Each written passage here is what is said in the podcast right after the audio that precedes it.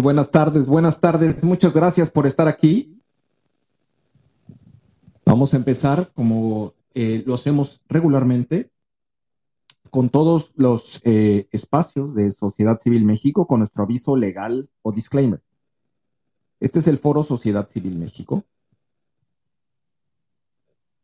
Es el espacio de la Sociedad Civil México. Todas las opiniones mencionadas en estos foros son personales y pertenecen a quien las expresa, por lo que no representan la opinión de nuestra organización y o comunidad.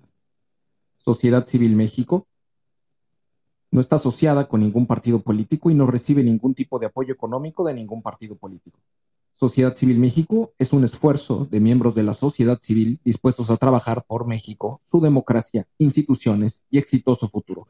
Muchas gracias, gracias por estar aquí.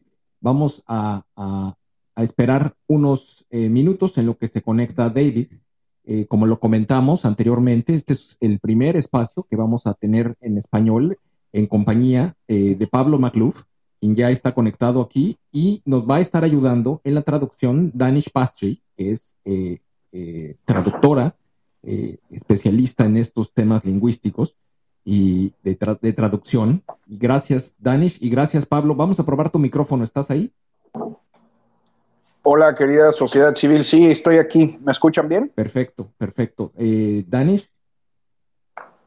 Hola, ¿qué tal? Buenas tardes. ¿Me escuchan? Sí, perfecto. A ver, la, un poco la, dinámica, vamos a hacer, eh, vamos a hacer la, conversación y conforme vamos a ir pidiendo pausas para que se vaya, se vaya haciendo la, traducción por parte de Danish Pastry. Si Danish Pastry tiene algún, eh, alguna pregunta sobre algún término que no conozca a la perfección, pues bueno, nosotros entramos, Pablo o yo, entramos al, al quite en, específico.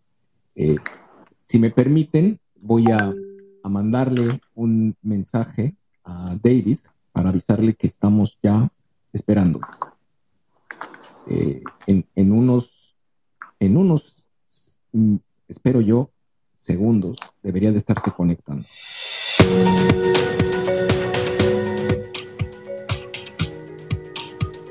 Bienvenidos al espacio de Sociedad Civil México donde propiciamos el diálogo y el debate ciudadano. En un momento comenzamos.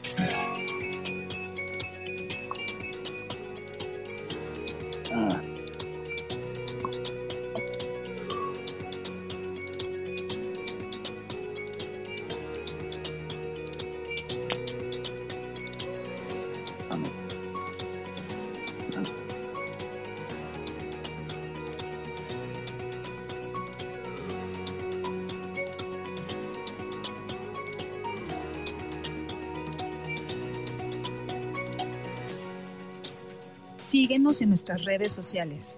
Estamos presentes en Twitter, Facebook, Instagram, TikTok, Spotify y YouTube. Encuéntranos como arroba SocCivilMX.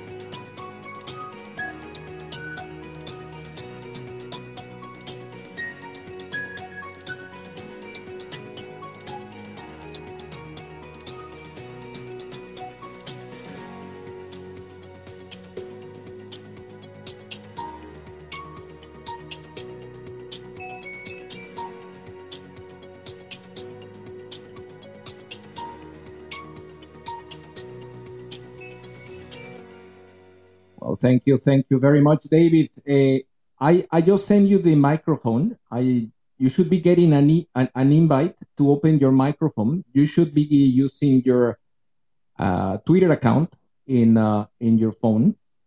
It, unfortunately, this application doesn't work with a laptop or iPad. It, it works only with an iPhone. I mean, with a, with a cell phone. It can be Android or iPhone. I hope you can get this message.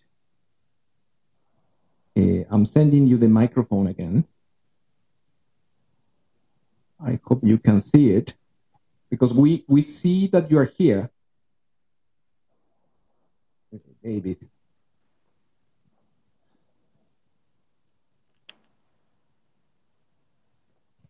I, I will send you a message in the, a direct message from Twitter.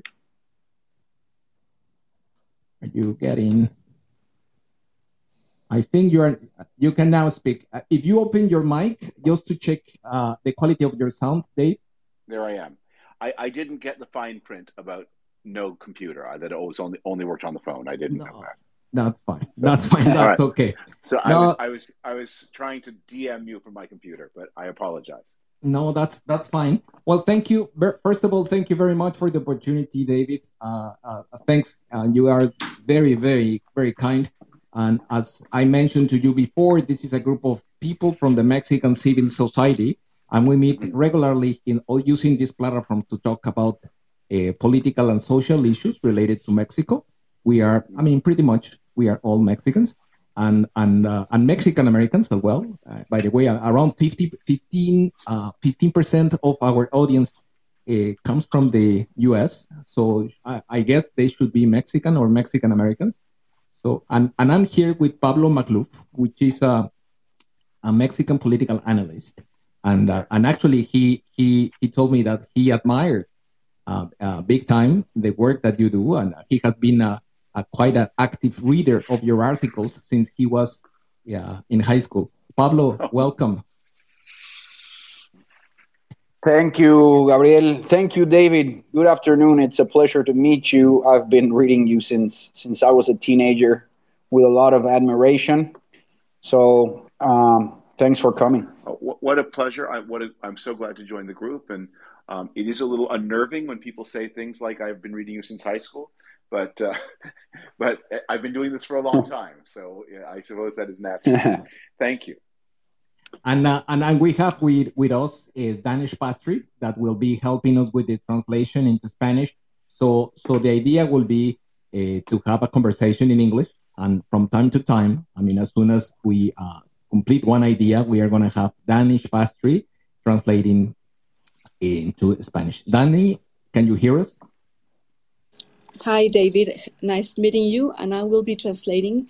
I'm not an interpreter, so if you can be patient with me and just have a, a, a, an idea, then pause for a while while I say it in Spanish and so on. Maybe it's going to be a little bit um, frustrating, or, but it's better so everyone can hear your ideas in Spanish. Thank you.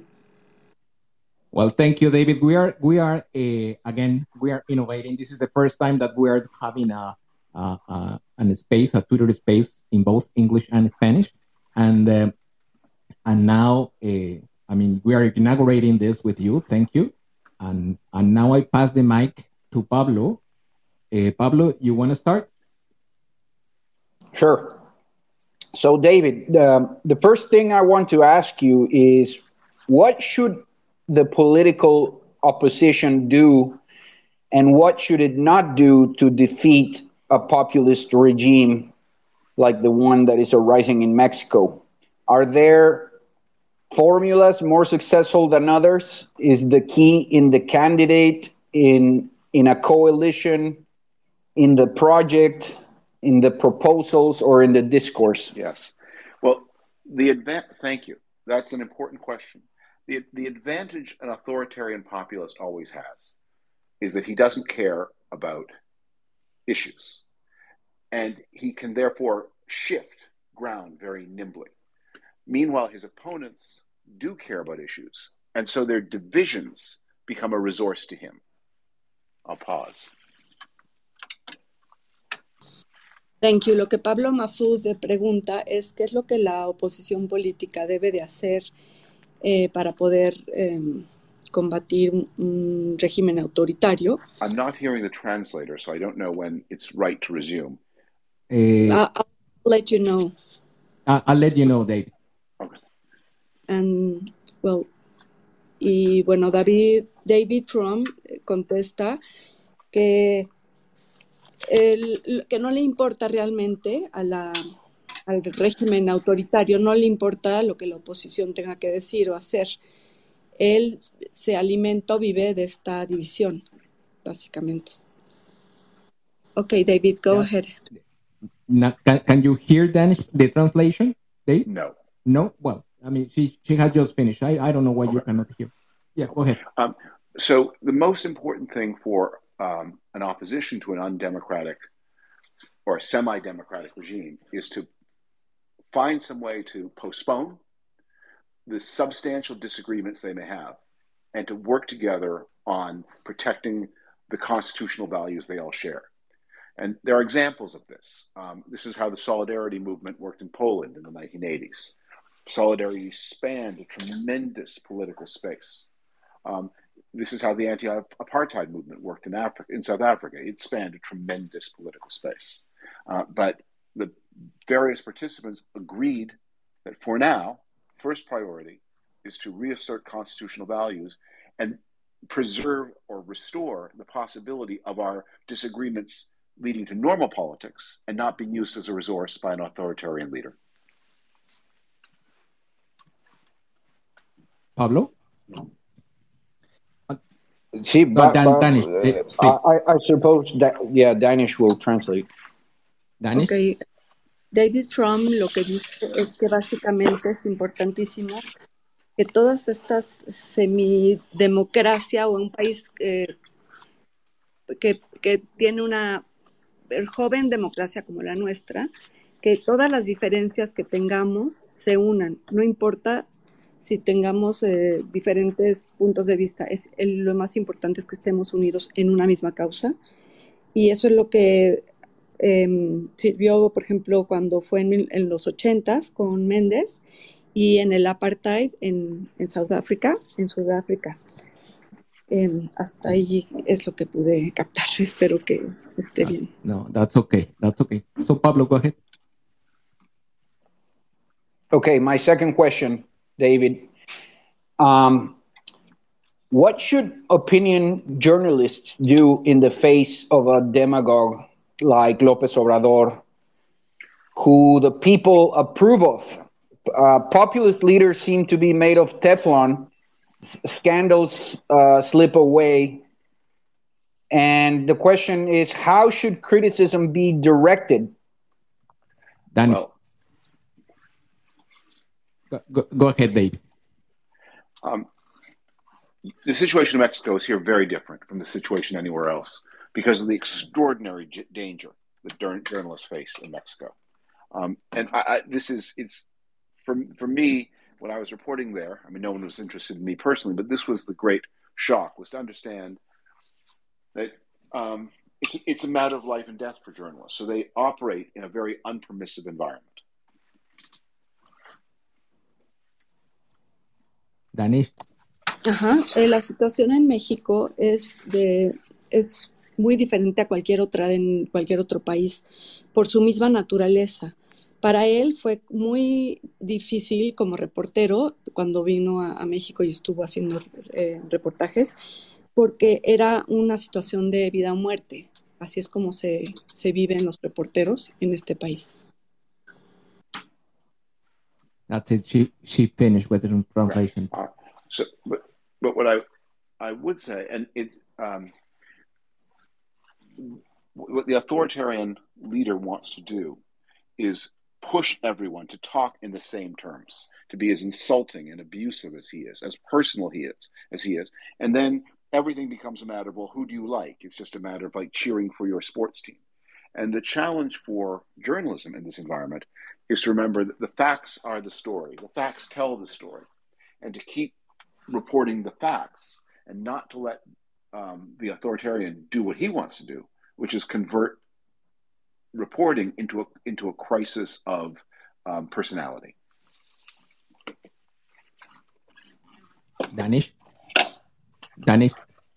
Sí, aquí estoy. Eh, lo que el autoritario quiere es que se hable de lo mismo siempre. Él quiere dominar la retórica y que siempre sea el mismo tema y que y obviamente que venga de, de, de él, ¿no?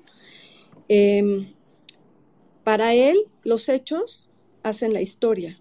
Entonces, convertir un reportaje en un, en un, en un este, en una retórica, más bien en una, ahí se me fue, es en algo personal, o sea que no debemos de dejar que el autoritarismo sea el que nos dirija eh, lo que se habla, lo que se reporta.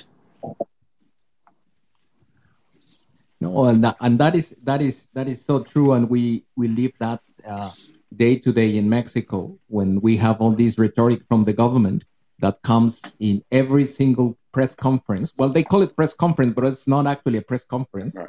Every day, every morning, and um, Pablo, I don't I don't know if you want to follow up on this. I, I would just say one one more thing. Journalists are human, and and journalists get provoked, and journalists make mistakes. Um, but um, so there, you have to forgive that. But if the what is the advice? The advice is never to lose sight of that this is about truth versus lies, and that this is this is not about the media versus the president. This is about the president versus reality. Wow. Wow.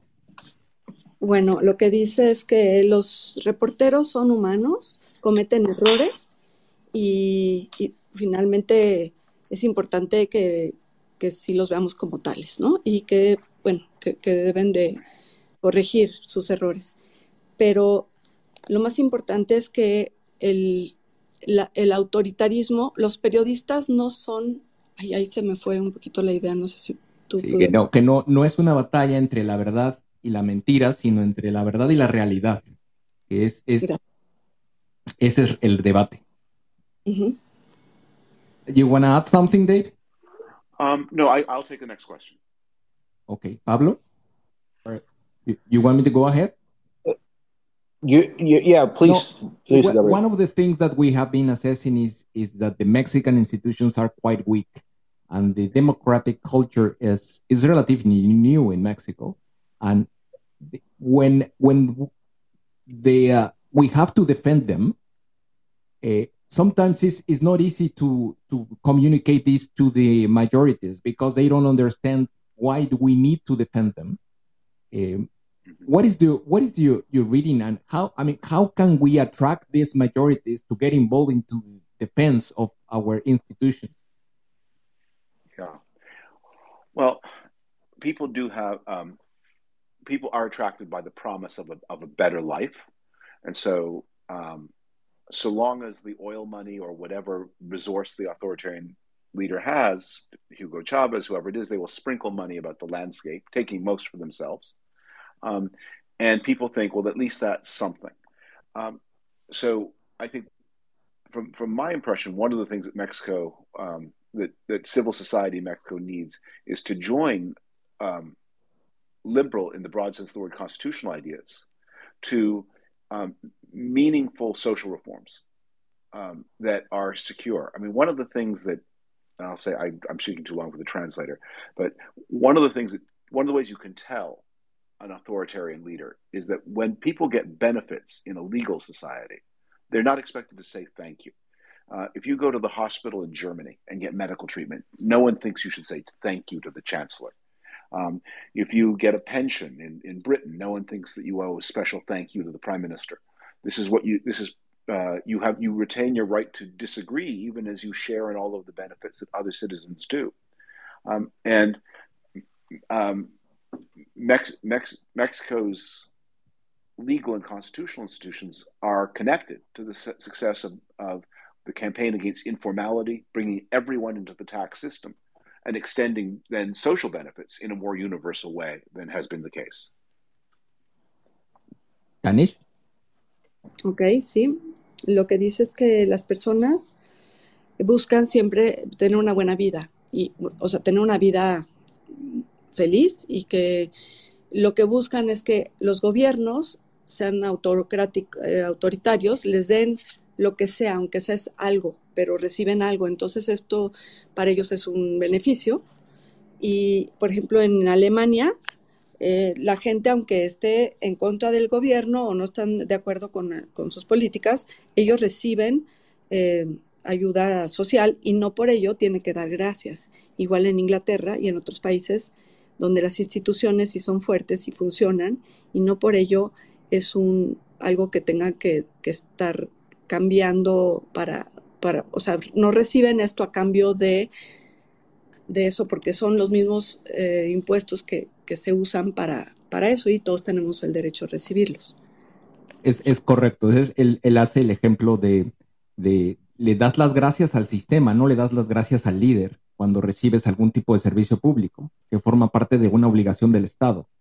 Entonces, el cómo para que la gente se entusiasme y quiera participar y defender sus instituciones, tiene que salir y primero reconocer que este es un servicio que le da el Estado, no se lo da el líder. Y, y, y en esa medida, pues bueno, va a defender a las instituciones. So, so you want to follow on, on follow up on this, Dave? No, I'll take the. I'll, we, we'll, it, we'll we'll double back and let's take another question and then we'll double back to it. Okay. So uh, one of the one of the um, analysis that we have done in this conversation is uh, in these forums regularly. We discuss about the, the triangle between the military, the organized crime, and the authoritarian regime of López Obrador. And in this context, we see the citizens uh, defenseless. So we are naked. So how can I mean? It, yes. What is in your view? How do how can we defend ourselves of of, of these um, threats? Yes. Um, well, um, I, am telling you here about your own country that you know better than me, and I uh, you don't need someone from the outside to tell you what is what is obvious. Um, that you need a, a, proper police force, you need a proper judiciary. Uh, let me talk instead of telling you what what you need to do um, because you know better um, talk a little bit about the fourth piece. It's not a triangle, it's a square, that is the role of the United States. And one of the things I observed in my reporting is there's a very unfortunate continuity with, uh, in the Mexico policy of Joe Biden with that of Donald Trump, which is the United States has a has had a very short list of things it wants. Lopez Obrador is very willing to grant those things, mostly migration control. And in return, the United States has looked the other way as Mexican democracy has been damaged in ways that I think we would not look the other way with countries that were less important to the United States than Mexico is. Yeah. Dani. Okay. Uh -huh. Lo que dicen, bueno, preguntan cómo defendernos del crimen organizado cuando ahorita es un triángulo entre el, el, el militarismo, el crimen organizado y el gobierno, ¿no? Entonces, este, dice que lo importante es tener una fuerza de, eh, policía fuerte, una fuerza de policía eh, correcta, el Estado de Derecho, y que, bueno, él puso, dice, no puede venir a decirnos qué es lo que tenemos que tener nosotros en México, pero en Estados Unidos lo que funciona es que, bueno, Estados Unidos y eh, tanto Trump como Joe Biden tenían estas políticas migratorias, las que usaron con López Obrador para, de alguna manera, decir, ok, hacemos esto, pero nosotros nos vamos a, hacer del, de la vista omisa para, y dejar que el crimen avance, ¿no? Yeah. Dave? David? Uh, yes. So, um, uh, because a lot of the, the United States is involved in a lot of the insecurity in Mexico. Um, the uh, um, it's Americans who buy the drugs that are carried by the criminal cartels. It's Americans who employ the migrants who are carried by the criminal cartels. It's, it's America that sends the guns. Um, and at this point, the problem is so big. It, it may be a problem too heavy for Mexican institutions to lift all by themselves without help from, from partners of which the United States is not the only one. It's the most important one, but it's not the only one. And so we need to think about how do we make sure that um, uh, the army that the, the, the there must be enormous pressure from the U.S. military to their Mexican counterparts to say a lot of your legitimacy with the United States, which the Mexican military cares about, depends on you not doing the things that democratic militaries should not do. Danny, Patrick. Sí.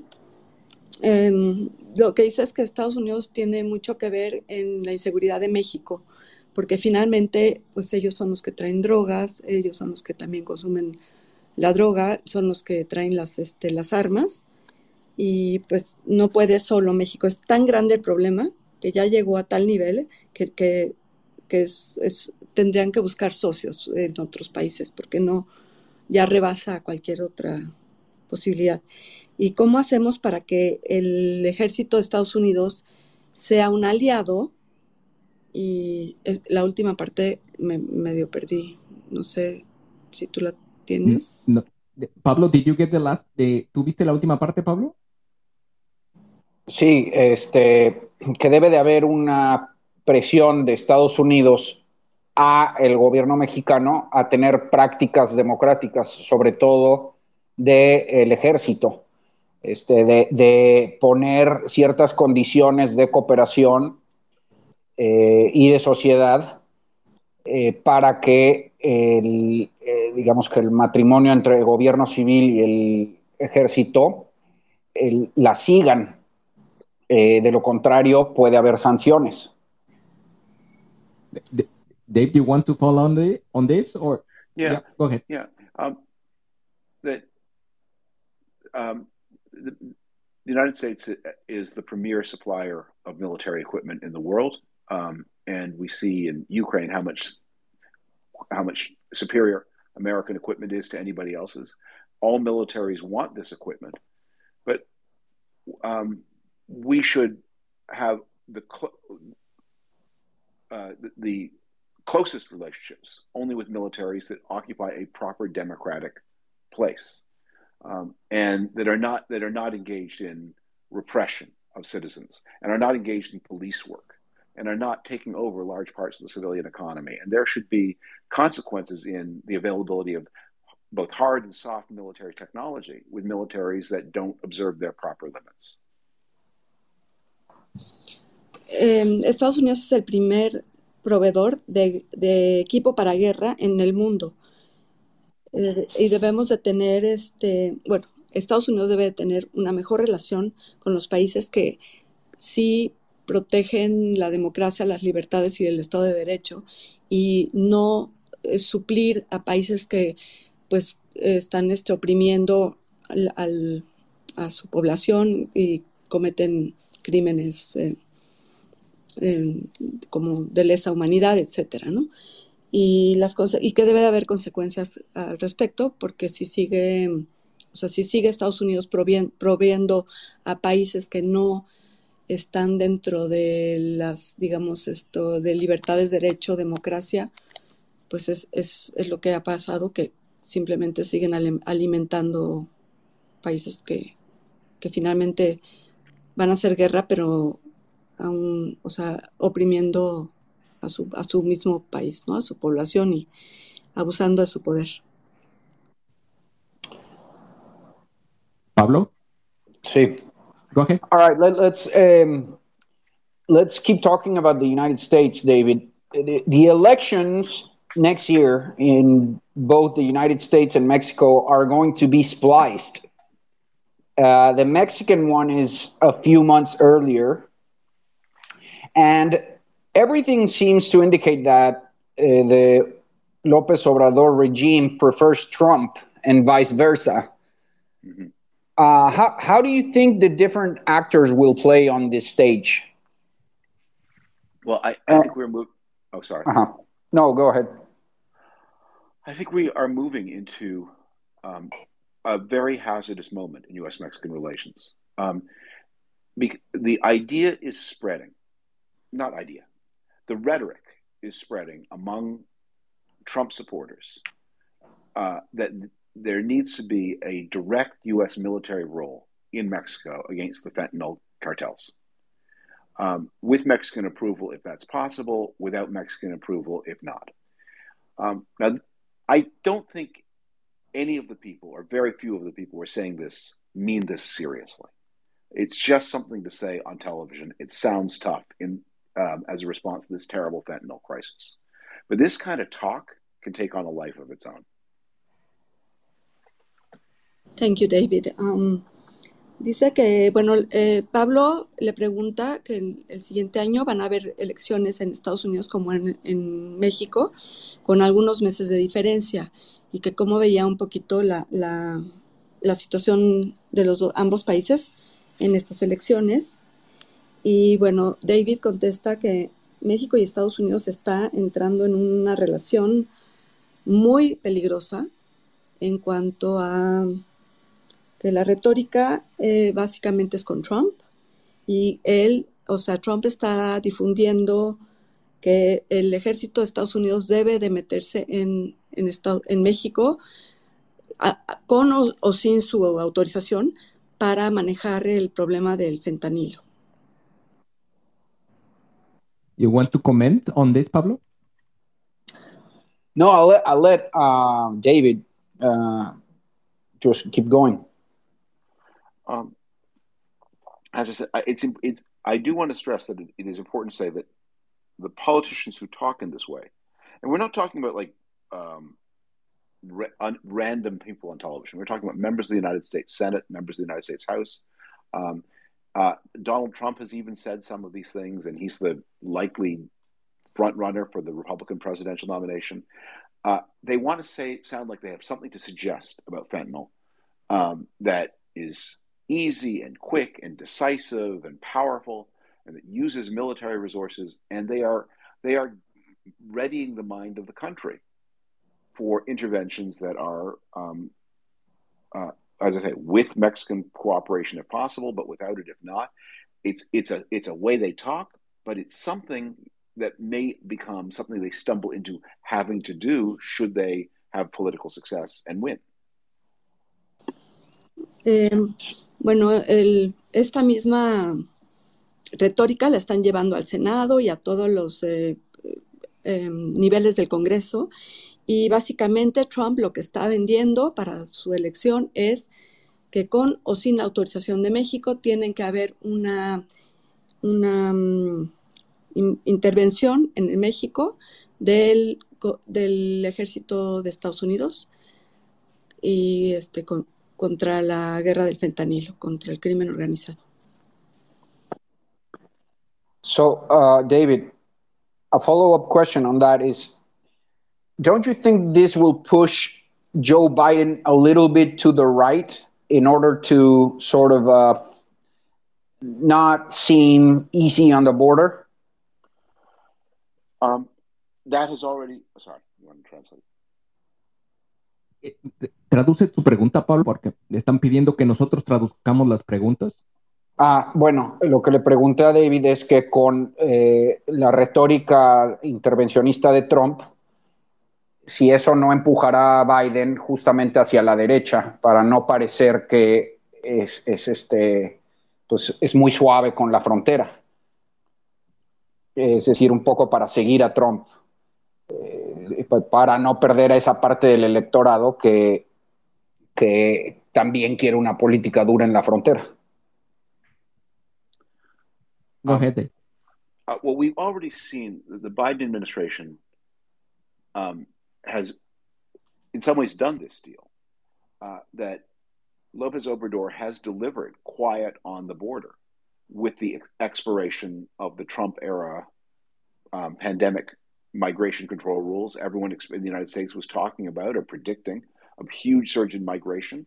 That did not happen because of the very harsh methods being used inside Mexico, and, and um, some of which have had very tragic consequences for human life. That that terrible fire at the detention facility, um, and uh, the Biden administration seems to be taking the view that so long as American hands are clean, uh, it is quite happy to see this work be done by the Mexicans, and the Mexican government is quite happy to do this work, but it has a price. Um, and the price is that Biden keep his uh, mouth shut about Mexican democracy. And by and large, the United States has, has done that. I mean, when you think about how much we talk about democracy in other places and how little we've spoken officially about what's happened in Mexico over the past few years. Bueno, David Frum dice que, que Biden ya lo ha hecho y se ha callado. Eh, lo vemos en la frontera, por ejemplo, ahorita con lo de la pandemia, pues no hubo nada, absolutamente nada, ninguna ningún apoyo, ninguna actividad ni nada, al contrario, este, no sucedió nada y más bien hemos visto una gran, este, bueno, eh, tragedia como sucedió en el fuego, el incendio que hubo en el centro de detención en la frontera y un poco es eh, que México va a pagar el precio, o sea, México, digamos, paga el precio de, de, dejar que Biden haga lo que quiere en la frontera, a cambio de que Biden no va a decir nada acerca de la democracia, de que no está, o sea, más bien que no se está metiendo en cuanto a estos abusos de, poder y, pues la amenaza que tenemos en nuestra misma democracia. Wow. You you want to follow on this, Dave? No, I'll take the, the next one. Okay. Uh, well, actually, for me, it's a follow up of, of what you have just mentioned, the, uh, because what we lived in Mexico during during 70 years of, of government, of PRI government, uh, the U.S. accommodated very well, and and to deal with uh, uh, a neighborhood, a neighbor at, at the southern border, which was not exactly democratic uh, what do you think that the U.S. should be doing if we end up living what we faced uh, a few years ago when the PRI was in power? Mm-hmm. Um, will, will, you let me translate that? Look, uh, no, deja, deja, deja, let me let me translate this. Sorry. Yeah. No, eh, le, le, estoy preguntando que cómo debe de reaccionar que México por muchos años vivió durante 70 años con el PRI, que no era necesariamente una democracia funcional, y que los Estados Unidos se acomodaron fácilmente a tener eh, como vecino un, un, vecino que no necesariamente era democrático. Y en ese contexto, ¿qué debería de hacer eh, los Estados Unidos si, si, como resultado de lo que estamos viviendo hoy en día, termina con un vecino que no es democrático? Como lo que puede pasar. Adelante. Go ahead, Dave. Okay. Well, um,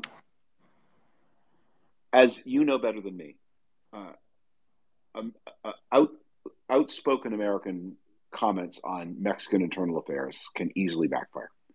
Um, there is a long tradition of Mexican mistrust of the United States. Uh, it doesn't always work when American leaders speak out in this way. But what the United States can do is uh, that would be effective is to say um, if the Mexican military and police are evolving in ways that are not consistent with democratic ideals. There really should be a limit on the kind of resources and technologies that are made available to repressive instruments of repression inside Mexico. That would be one place to start. Um, and there should be, uh, and, and we as a, as a society, and, and I can say this as just as individuals, we need to be um, very conscious of the people to people ties and the relationships because of the mass migration since 1970. Um, the United States and Mexico are bound more closely together on the human level than, than ever before. Um, and so uh, we have we, we, have traditions in the we have a, a, bad habit in the United States where we identify the Mexican state uh, with often discriminated against Mexican American people. And so it's considered somehow bad form to criticize the Mexican state as an individual because you're somehow insulting the traditions of Mexican Americans who face discrimination inside the United States. Thank you, David. Um, lo que dice es que, como saben, eh, hay mucha desconfianza de parte de, de, Estados Unidos hacia México, pues, de los, del gobierno mexicano, pero de alguna manera esto ha evolucionado y y bueno, se deben de usar la, la tecnología y, y, el, y, los recursos para combatir el, este, tipo de autoritarismos. En primer lugar, como sociedad, la gente es lo más importante. Entonces, cuando tenemos tantos migra eh, gente migrando hacia Estados Unidos y, y que México participa en esto, tenemos que tener una alianza entre los ambos países para trabajar juntos de la mano, porque esto, o sea, es, es un problema de ambas, de ambos países. Pero de alguna manera esto es como un, un arma de doble filo, porque al mismo tiempo esta parte de discriminación hacia, hacia las personas migrantes o mexicanos o latinos, se ve mal que un, que un estadounidense eh, hable mal del, del Estado de México, ¿no? De, bueno, como gobierno de México, ¿no? Del gobierno mexicano como, como un Estado. Entonces es por eso que de alguna manera no, no se atreven mucho a, a decir realmente lo, lo, que deberían de decir y alzar la voz cuando ven este, este, pues, este, este autoritarismo. Go ahead, um, Pablo, adelante. Well, uh, David, what can the uh, political opposition in Mexico do in the United States? Uh, I'm talking about senators, uh, representatives, congressmen, maybe businessmen, uh, the lobbying groups. Uh, are there any channels of communication that can be explored?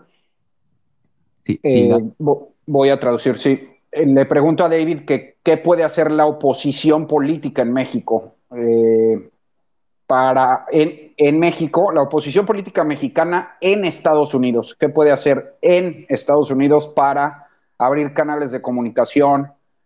Este, me, estoy refiriendo a senadores, diputados, partidos políticos, eh, incluso hasta empresarios, qué pueden hacer en Estados Unidos para defender a México.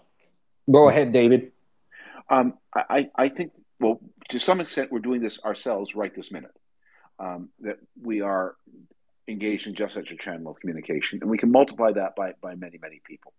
Um, uh, we have extraordinarily powerful Spanish language media in the United States um, that my perception of is that they often see their job as doing publicity for Mexico inside the United States rather than um, reporting some of the uh, truths that would galvanize the Mexican American community. Um, you know, it has always been the ambition of uh, maybe some of the worst Mexican leaders to make the Mexican American community a resource uh, for the authoritarians at home.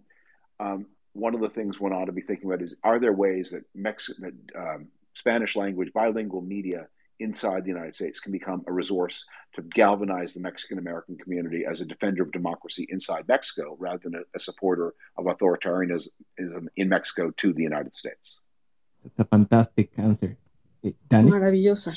Dice, ya lo estamos haciendo, eh, como ahorita, por ejemplo, y si esto lo multiplicamos por muchísima gente, los medios de habla hispana son una excelente herramienta porque digamos, están haciendo publicidad día a día. En Estados Unidos hay muchísimos medios que hablan, son bilingües, y esto a la vez galvaniza la relación entre México y, Estados Unidos. Tiene que haber em, comunidades eh, en las que, digamos, que sean sean defensores de la democracia en vez de estar este, dando noticias que promuevan a los, a los, los gobiernos autoritarios, más bien tenemos que buscar que galvanicen y defiendan la democracia. Anything else, eh? No, I'll take the next question. Pablo, you want to go ahead or? I I I think that's uh, I'm I'm done with questions. If if you don't mind, I mean, we're gonna uh, offer microphones to uh, to a yeah. couple of people that are, are been asking. I mean, for the opportunity to exchange ideas with you, Dave if they sure. promise to ask the question in English and then translate this uh, your your question into Spanish, please. Uh, I have people here asking for microphones. They're gonna speak. Uh, they're gonna ask their questions in English, and we'll translate in Spanish their own question. And Danish Patrick will translate David's comments. Uh, you wanna go ahead, uh, Eduardo? Hello, Mr. Frum. Um, thank you very much for, for being here. I'm very uh, excited, very pleased to see you here. I have a, first one question and then uh, a, comment. Uh, I live in the United States and I have dual citizenship. And so, therefore, I am one of those people who can vote in the US as well as in Mexican elections. Um, about your article that you wrote not long ago the autocrat next door. uh, I became very, very impressed about the quality of the article and how uh, well you had assessed the situation. So, my question to you regarding that is what are your sources to stay up to date uh, about Mexican politics uh, from the US? Um, do you talk to Mexican politicians, other analysts? Um, do you get access to university studies, um, articles, journals? Um, I, I, don't know. It's, I'm just wondering how how do you do it to be so well informed? Eduardo, tu pregunta en español. Eduardo, sí, bueno, la pregunta de Eduardo. Básicamente adelante. es, eh, resumiendo, eh, el artículo que escribió él, que se llama El autócrata eh, de al lado, Next Door, eh, me pareció muy, muy bueno y eh, muy preciso, con un diagnóstico muy bueno, eh, lo cual me sorprende de alguien a la distancia. Entonces, mi pregunta es, eh, ¿qué eh, fuentes utiliza él para mantenerse al, al, día sobre la política en México? Thanks, Eduardo. Go ahead, Dave. Well, well I, I, appreciate the compliment. I, I, um, I, like all journalists, I'm as good as the people who talk to me. Um, and I depend very heavily on them. There is an important Mexican intellectual community in the United States, and I read them and listen to them. Um, I uh, I try to read a lot of books and not just articles. Um, I'm uh, to to sort of get into the deeper sense of what is of, of what of how the present connects to the past in Mexico. Um, an enormously important resource, and this is one we're using right now, and, and that is Twitter. And I am very this I'm so worried about the future of Twitter because if you use Twitter well, you can discover you find one smart person. Uh, and that person is probably connected to three other or five other smart people. And you can follow you find someone you think this person is telling me things i need to know. And then you, you see who they follow. And you can track uh, track communities of knowledge that way. And when twitter is functioning which it doesn't do every day um, my spanish is only um, mediocre but it has instant translation, so you can read things and you can read articles in the Mexican press. Um, and you can subscribe uh, very inexpensively to quality Mexican resources like the Reforma newspaper. Um, and so I uh, I try to keep up, but when it's time to write, I do deep dives, and then I talk to a lot of people. And um, leading figures in Mexican life do come through Washington a lot, and once once you know the people they know, um, you can beg and plead to be invited to talk to them and listen to what they have to say. And you get that kind of tactile knowledge that isn't always so easy to do merely online. Dani. Sí.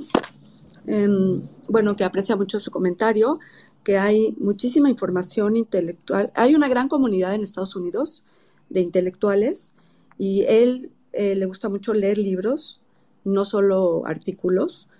Eh, bueno, él dice que también usa mucho eh, Twitter y Twitter te lo conecta, digamos, si lo usas bien, es una gran red de información porque puedes conectarte con una persona y esa persona está conectada con otras tres y si sigues, digamos, el, la trayectoria de, de, de esa conexión de, de, personas, puedes tener una gran red de información. Y bueno, él dice que también hay muchos medios eh, que son muy baratos, como el Reforma, en el cual te puedes inscribir y de ahí también es, es una gran fuente de, de información. Thank you. Any, anything else, Dan? Uh, Dave? I'll, let's take the next next question. Okay, uh, we have Alberto Fierros. Alberto, uh, your question in English and then translate your own question into Spanish. Thank you. Yes, for sure. Uh, well, David, thanks for uh, sharing your knowledge with us. Uh, but um, back to the root of the conversation, my question is how do you see the future of democracy in Mexico when the party of, of the left uh, is becoming stronger and stronger every day. Ahora, en español. Eh, yeah. Sorry. Uh, te, well, mi pregunta es cómo, cómo eh, ve la democracia en México cuando el partido, pues, que, que, digamos que de izquierda está en el poder, se vuelve eh, un poquito más fuerte día con día a pesar de, de muchos esfuerzos de, de mexicanos como nosotros. Now, Dave, is yours. Okay, yeah. Well, not to quibble, I, I don't know that I would call Morena a party of the left. I mean, we do it all the time in our reporting. But where where are the universal social programs? Um, where is the aid to businesses and individuals during the COVID pandemic? Um, I mean, I'm sure you've seen the charts about how how much less Mexico spent to help people through COVID than Brazil did. Um, wh- where where is the activist state? Um, that this is um, uh, a personalist state. It's an authoritarian state. It's it is a, a popular. It certainly denounces the wealthy, but what does it do for the poor? Um, what has it done to expand opportunity? How are the schools better? Um, I mean, I think the, the one thing that Lopez Obrador is not is a kind of conventional social democrat. He's not interested in building structures of um, redistribution. Uh, and many of his closest political allies are some of the very wealthiest people in Mexico. And he is he is using protectionist measures um, to exclude uh, competition that would lower prices and benefit uh, ordinary people. If I, uh, my understanding is that Mexicans pay some of the highest prices in the world for their cell phone services because for because the competition next door is excluded, and the person who has become enormously rich because he has an uncompetitive cell phone market is one of the most important allies of the supposedly left wing President Lopez Obrador. True. Yeah, eh, thank you so much. Dan? Sí. Eh, bueno, él no llamaría a Morena como un partido de, de, izquierda, más bien este, pregunta, bueno, si, si fuera de izquierda, ¿dónde están los valores universales? ¿Dónde está el manejo por, eh, de, contra la pandemia y el COVID? Eh, como, digamos, compara a México con Brasil en ese sentido, ¿dónde está el Estado de Derecho? Y él más bien lo ve como, como un partido de autoritario, eh, donde no hay este, oportunidades, dónde está la educación, dónde están las escuelas. Habla mucho de, que de la pobreza, sin embargo, es, es, el, bueno, critica mucho al, em, ¿cómo se llama? A la gente rica, pero, pero se deja a los pobres completamente abandonados, ¿no? Entonces él dice que no, no es un partido de izquierda, excluye completamente a la competencia, Em, da como ejemplo, bueno, él se rodea de gente rica, pero por ejemplo no, no da oportunidad para, para inversión o para competencia. Eh, en México, por ejemplo, es de los países que más pagamos por servicio celular. Cuando tenemos, bueno, él no lo, quiso decir, pero yo lo voy a decir a Slim, que es, es un aliado del régimen, ¿no? entonces, por eso este, no hay competencia. Gracias. Yes, thank you. Uh, I'm going to welcome Jorge Guajardo, which is here. Jorge, uh, you you want to you want to make a, question to Dave? Uh, thank you for the opportunity, and I'd be glad to. And David, thank you for doing these spaces with the Mexican community. just a quick question. I've read your your both of your books on on President Trump and his style of authoritarianism, and I see a lot of coincidence with Mexican President uh, López Obrador. I, I see them as being identical. And yet I see uh, Biden presidency uh, doing everything to change course in the United States from what they see as the past of Trump, and yet willing to condone everything yeah. that a Trump would do in Mexico. Yeah. Uh, United States uh, in its foreign policy as, as pertains to this new sort uh, type of authoritarianism. Yes. Um, you know, it, you, no, I, I, think you're you're absolutely right. I mean, uh, the Biden administration has made Mexican policy a low priority. Uh, it has maintained a lot of continuity with um, the Trump policy.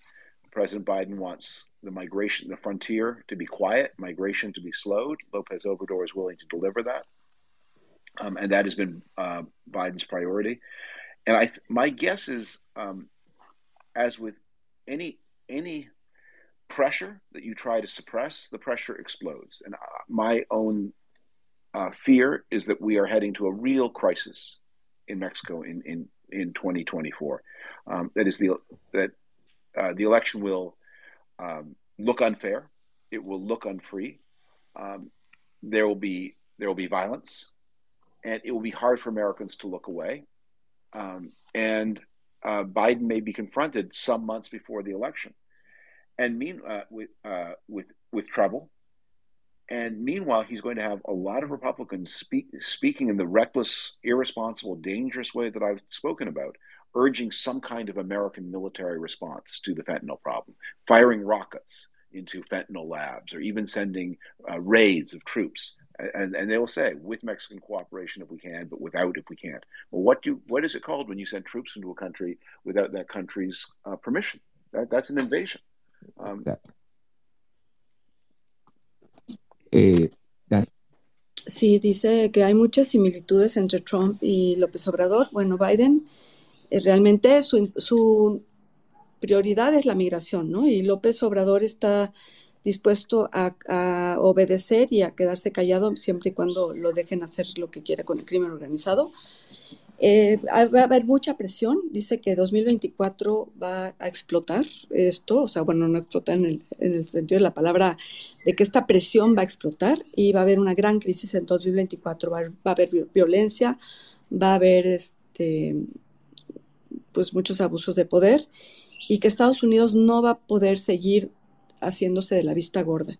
Biden va a tener que, va a ser confrontado, obviamente Trump y, su, los republicanos van a aprovechar esto para pedir que se actúe, que se, que se, que se metan a Estados Unidos, a México con armamentos, con bombas, con todo, y obviamente esto es una invasión. Eh, so next question we have eh, Daniel Muñoz. Again, if you do your question in English and then translating in, in Spanish. Thank you. Sure, Sociedad. Thanks for the mic. Pablo, good to hear you as always. I've been expecting this space for a while. David, I'm quite interested in your perspective of what I perceive as a, as a sort of another new axis of evil in form of illiberal autocrats and other authoritarian leaders in the world, either left wing or right wing, that backpedal civil liberties and steamroll through democratic institutions and, and checks and balances. What I am most concerned is the increasing polarizing climate in politics, the lack of consensus, and even the will to build it.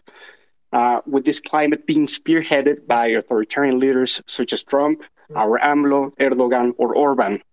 My question to you, as you're someone that rejects authoritarianism, how can we turn down the political temperature create basic great consensus, general things we can all agree upon, either center left or center right, and build upon our institutions and, and freedoms that civil that civil society has fought for for decades across the borders. That's the question, Sociedad. Thank you. Uh, in Spanish. Well, I, I think that the question is is very astute. That authoritarian personalities around the world have watched each other and copied each other. Um, Orban, Erdogan, Lopez Obrador, um, uh, Bolsonaro, and now Lula, unfortunately, following in his footsteps. They they look at each, they they study each other's methods and they learn what works and what doesn't works work.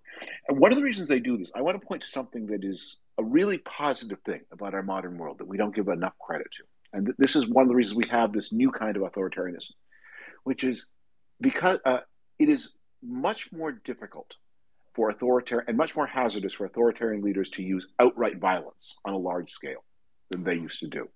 I mean, Vladimir Putin uh, is doing it now, of course, but modern authoritarianism is much more economical uh, with violence than than old school authoritarianism was. Uh, you um, you know, uh, and partly because um, of media partly because there is more of a global community, partly because you do not want to be cut off from important from institutions of international trade and finance.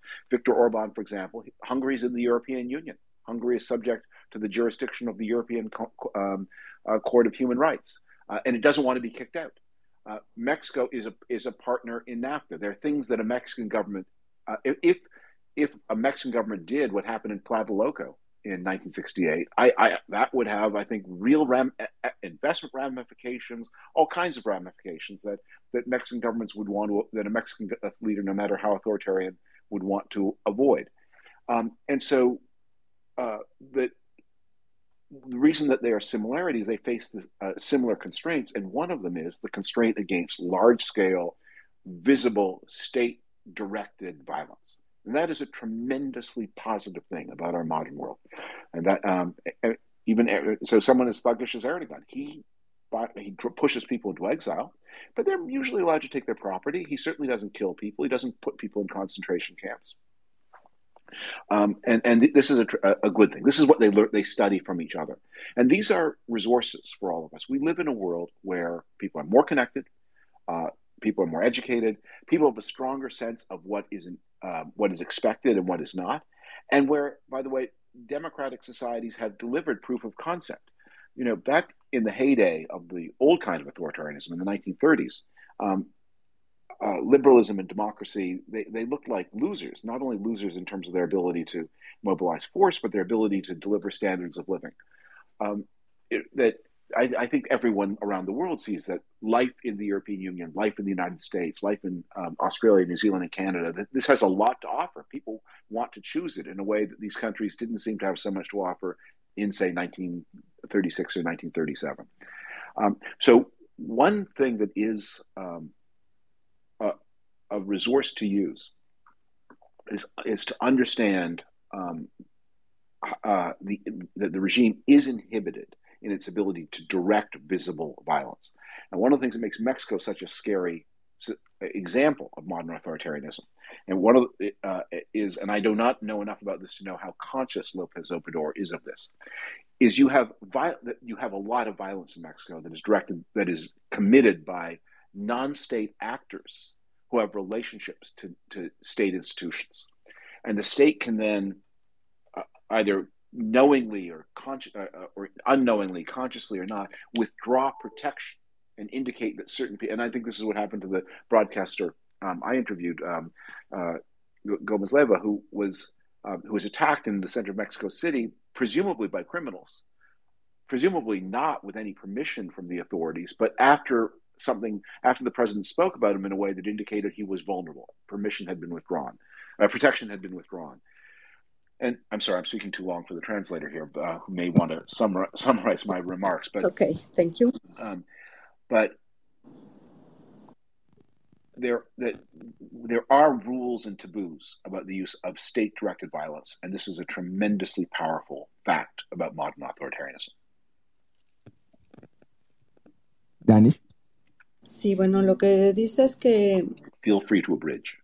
That's okay. Yes, bueno, voy a resumir que básicamente que tenemos una gran herramienta a nuestro favor, que es que las dictaduras de hoy en día ya no usan la fuerza o la violencia como lo hacían en 1930, 1950, 60 y tantos, porque hay demasiada, em, ¿cómo se llama? Estamos conectados con, con, el mundo entero, ¿no? Hoy en día este, la Unión Europea también, estos países como México quieren pertenecer al, al, al, intercambio de, económico que existe con la Unión Europea, con Estados Unidos, con Australia, con todos estos países que eran ejemplos de, democracia, tienen ciertos beneficios. Y hoy en día el estar, eh, digamos, el ejercer la violencia así cruda, directa, está muy mal visto, no, no lo pueden hacer directamente, entonces a lo mejor usan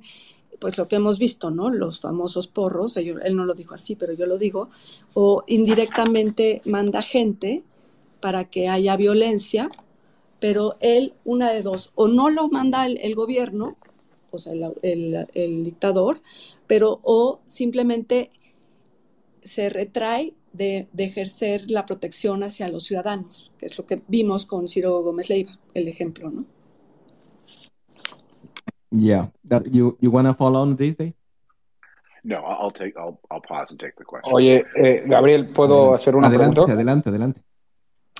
So, David, um, you were a, a, a former you're you're a former conventional Republican or maybe sort of uh, traditional conservative, you already outlined uh, what a proper social democratic leftist government would look like. So my, my question is, um, what's the future of conservatism? How how should a conser- uh, conservative democratic government look like in the 21st century that is not aligned with populism? Eh, voy a traducir.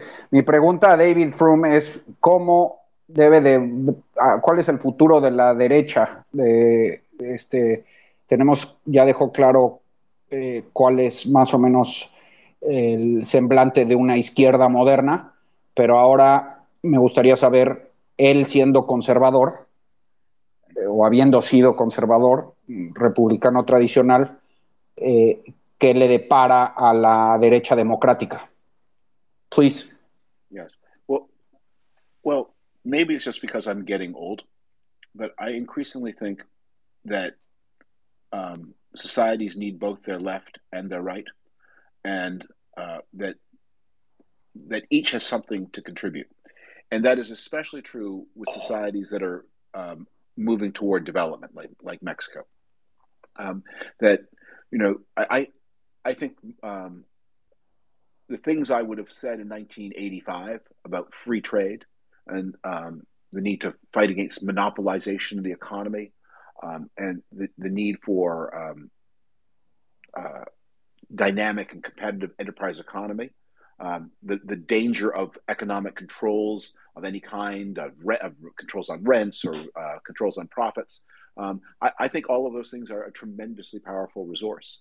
I think one of the things I have changed my mind about to some degree is that while all of that is true, and those are great contributions that the right has to make, that the left has important contributions as well. You need universal systems of education. You need universal systems of health provision. You need uh, you need some measure of social insurance. You need effective tax collection. Uh, that, that taxes not just those who are vulnerable to taxation, but that taxes the great the uh, wealth where it is found. Um, and um, I think a lot of our debates about left and right in fully developed countries are not really applicable um, to develop, uh, countries that are moving toward development. Sí. Eh, bueno, dice que él ha cambiado mucho su, su postura en los años, durante el, los años, porque ahora, digamos que tanto la izquierda como la derecha se necesitan hoy en día en una sociedad donde el desarrollo es importantísimo y en países como, como México, él dice que en 1985 él hubiera impulsado el, el, el, bueno, hubiera atacado, por ejemplo, el, monopolio, pero hoy en día se necesita recursos poderosos para contribuciones de sistemas universales de educación, para impuestos, para eh, de gobierno, etcétera. Entonces, ya no, ya es tan importante la izquierda como la derecha. Yeah, thank you. You want to I'll, follow on, Dave? I do want to follow. So I, I can. The question is, what is the future of conservatism? I can intellectually give you both predictions, not all of them so cheerful, and wishes, which are more cheerful. But the question that seems to me much more that much more excites and moves me is how do we stabilize democracy after this 20 year period where it seems to have been going backwards? And how do we stabilize it for more and more of the world? Um, and then I would say there are things that my the tradition I grew up in has to offer, and there are things that the tradition I did not grow up in also has to offer. Uh, and to me, the uh, the exciting question is I think we need to move beyond. I'm in my 60s now. We need to move beyond the debates we had when I was in my 20s. The, uh, politics, the questions always change. Um, and we, we have been in a period where democratic and liberal ideals, constitutional ideals, have been in retreat. Um, they need to go in advance. And that's one of the reasons I think this conflict in, in Ukraine is is so important. And let me pause here and I want to say something about that because I know Mexico is at some remove from that conflict. Pablo? No, no, no. Yeah, okay. okay. I'll let the translator go to work. I, I want to say something yeah. more. Okay. Dani? Dani? Ok, él dice que, bueno, Pablo pregunta que cómo se puede, que, cuál era su fórmula para un, una postura conservadora equilibrada, ¿no? Y bueno, esa es, la interpretación. Y él dice que, que ya estamos en otro, en otro momento, que, las, que la política avanza evoluciona y lo más importante es, eh, lo más emocionante es que tenemos que avanzar. Ya no podemos estar eh, en lo como era la política antes, o sea, vemos como lo que está pasando en Ucrania y, este, y que eso es un gran ejemplo de, de, cómo está avanzando la postura conservadora que ya se están estabilizando, digamos, cada día más. Es muy emocionante para él y que siempre hay que estar en, en un constante cambio. De ahí va adelante. Go ahead. The significance of Ukraine, I know Mexico is, is neutral and your president is sympathetic to Russia, um, but and you're not a direct, directly involved. But the reason this conflict is so important to the whole democratic world is critics of liberalism and democracy, whether they're on the left or on the right, whether they're um, religious or, or secular, they, they say the same thing. They say you are divided, you are weak, you are boring, you are procedural, um, you uh, you lead, um, you you cannot act. We are we are powerful. We are the future. We have we have knowledge. You have disagreements. Um, you let people deny God. You let men dress like women. You let people make mistakes with their lives. You let them uh, smoke or drink if they want to. Um, you um, let the rich get rich and and uh, people and you let the poor get poor and you're just a mess and every this and this happens at in this line this line of criticism gets heard at once a generation. And then there's a crisis. And then what you discover is yes all of those things look true but when you really put democratic societies to the test they're enormously strong. People will give their lives for these ideals. Um, people will cooperate across borders for these ideals. And, and I think that, that it's not just Vladimir Putin who's getting the shock of his life, but the um, co- cooperation among many different countries to support Ukraine. It's a shock of the life to everyone. And the reason why um, would be authoritarians, whether it's Modi, whether it's Lopez Obrador, whether it's the South African regime, um, that they are instinctively against Ukraine is because they're seeing we're we hear this is a test of cooperation and power. And their criticism of liberal regimes is that they are weak.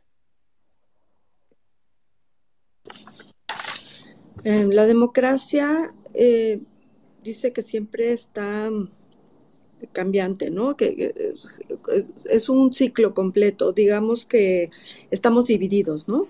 Eh, los, la gente que cree en democracia son aburridos, son como quien dice los nerds, ¿no? Este, en cambio, bueno, deja que, deja que no haya Dios, que, no haya, que que los hombres se vistan como mujer, que fumen, que se casen entre los, eh, personas del mismo sexo, etcétera. Y luego los ricos se hacen más ricos, los pobres se, hacen más pobres.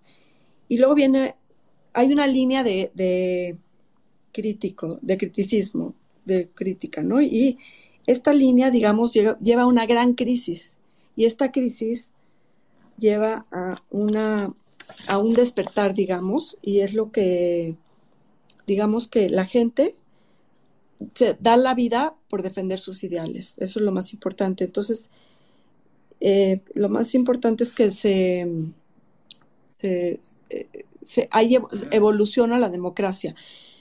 Eh, estos países, hay una cooperación de países para defender, por ejemplo, Ucrania, ¿no? Y esto es lo que los países autoritarios están en contra de Ucrania porque no, no pueden entender que haya esta, esta como, como sociedad o cooperación entre países para defender un ideal. Anything else? I'll take the next question. Okay. Eh, Delo again, uh, your question in English and then in, in Spanish, please. Sí, gracias, Gabriel. Buenas tardes a todos. Um, hi, David. I I have two questions. You said that the United States has the best army um, equipment, and my first question will be why you haven't been able to control it. Uh, the next question will be uh, the United States have blocked uh, Cuba and now Venezuela uh, for all this uh, so- socialism. would they consider to block Mexico if they win on the 24th? Um, mi pregunta es que él dijo que tienen el mejor armamento para guerra en Estados Unidos. Le pregunto que por qué no han podido controlarlo. Ah, se me va el aire. Y la segunda pregunta es eh, que ya bloquearon el comercio con Cuba y con Venezuela. Si gana el socialismo en el 24, lo considerarían con México. Okay. Uh, these are both very powerful questions. Um, let me, I'll, I'll, try to answer both. As the first, it, it is, uh, I'm going to tell you what you already know yourself. Um, we do not control guns because of the dysfunctions in our political system, which exist as they do in the Mexican system. Um, it's a shame and it's a scandal, and it's something for which so many American families suffer in blood and grief. Um, we don't control the guns here. We don't protect our children, and of course, we export them to neighbors, and the neighbors suffer as we inflict suffering on ourselves. It's a I, there's what what can I say about this that you don't already know? It's it's a national shame. It's a national scandal. Um, but um, that's not. I mean, it's not exactly military equipment. It should be military equipment, but unfortunately, unfortunately, it's also civilian equipment, and this is this is one of our griefs and shames. Uh, let me pause there and let the translator take that, and then I'll answer the question about about Venezuela and Cuba.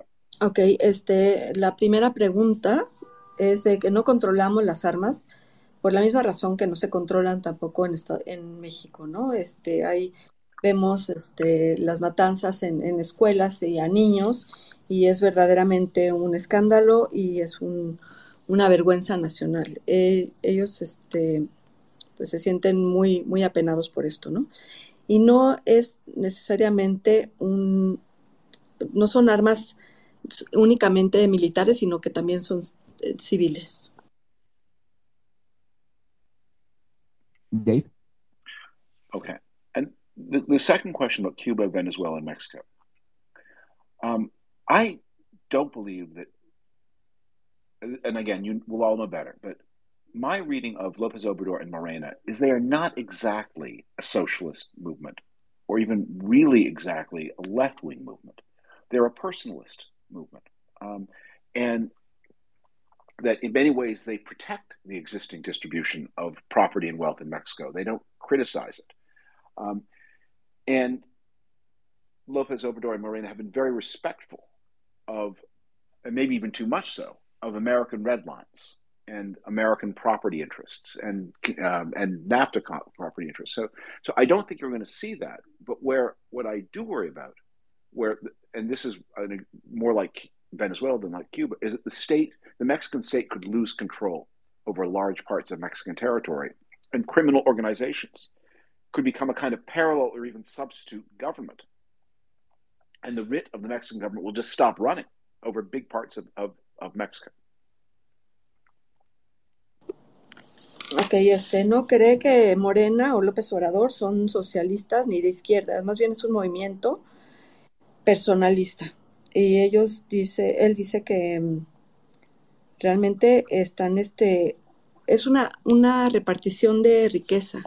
O sea, realmente no es que tienen mucho que perder, digamos, porque hay mucha propiedad en Estados Unidos. Entonces respetan mucho eso, a diferencia de, de Cuba y Venezuela. México, por ejemplo, si sigue así, sí podría ser, el, el crimen organizado podría ser un, un gobierno paralelo al gobierno. ¿no? Con, manejando el crimen organizado y sí esto podría ser muy peligroso para México. Thank you. Uh, anything else? We move yeah. to the next one. Yeah. So, and when I say that I worry about the decline of state authority, I don't mean this just. I, I said territory, but I don't just mean territory and land. I mean, I, I, I wonder if the Mexican state completely controls all of Mexico City, or whether there, there are parts of Mexico City that are penetrated um, by organized crime in a way that where the Mexican government just doesn't have authority there either. And there are parts of the Mexican government that the Mexican government doesn't itself control, um, and where where cr- uh, criminality and state inter- intermingle. Uh, this is, I think, very much what happened in, in Venezuela, where it just became just such a dangerous country for anyone who wanted to lead a normal, law abiding life. Um, but I, I, I don't see. I worry about chaos in Mexico. I don't worry about a socialist takeover leading to sanctions and hostile relations, but I do worry about a breakdown of the authority of the state. Él dice que, bueno, eh, en términos de territorio, el Estado es básicamente está penetrado por el crimen organizado. Entonces, lo que más le preocupa a él es que el gobierno no controle al crimen organizado.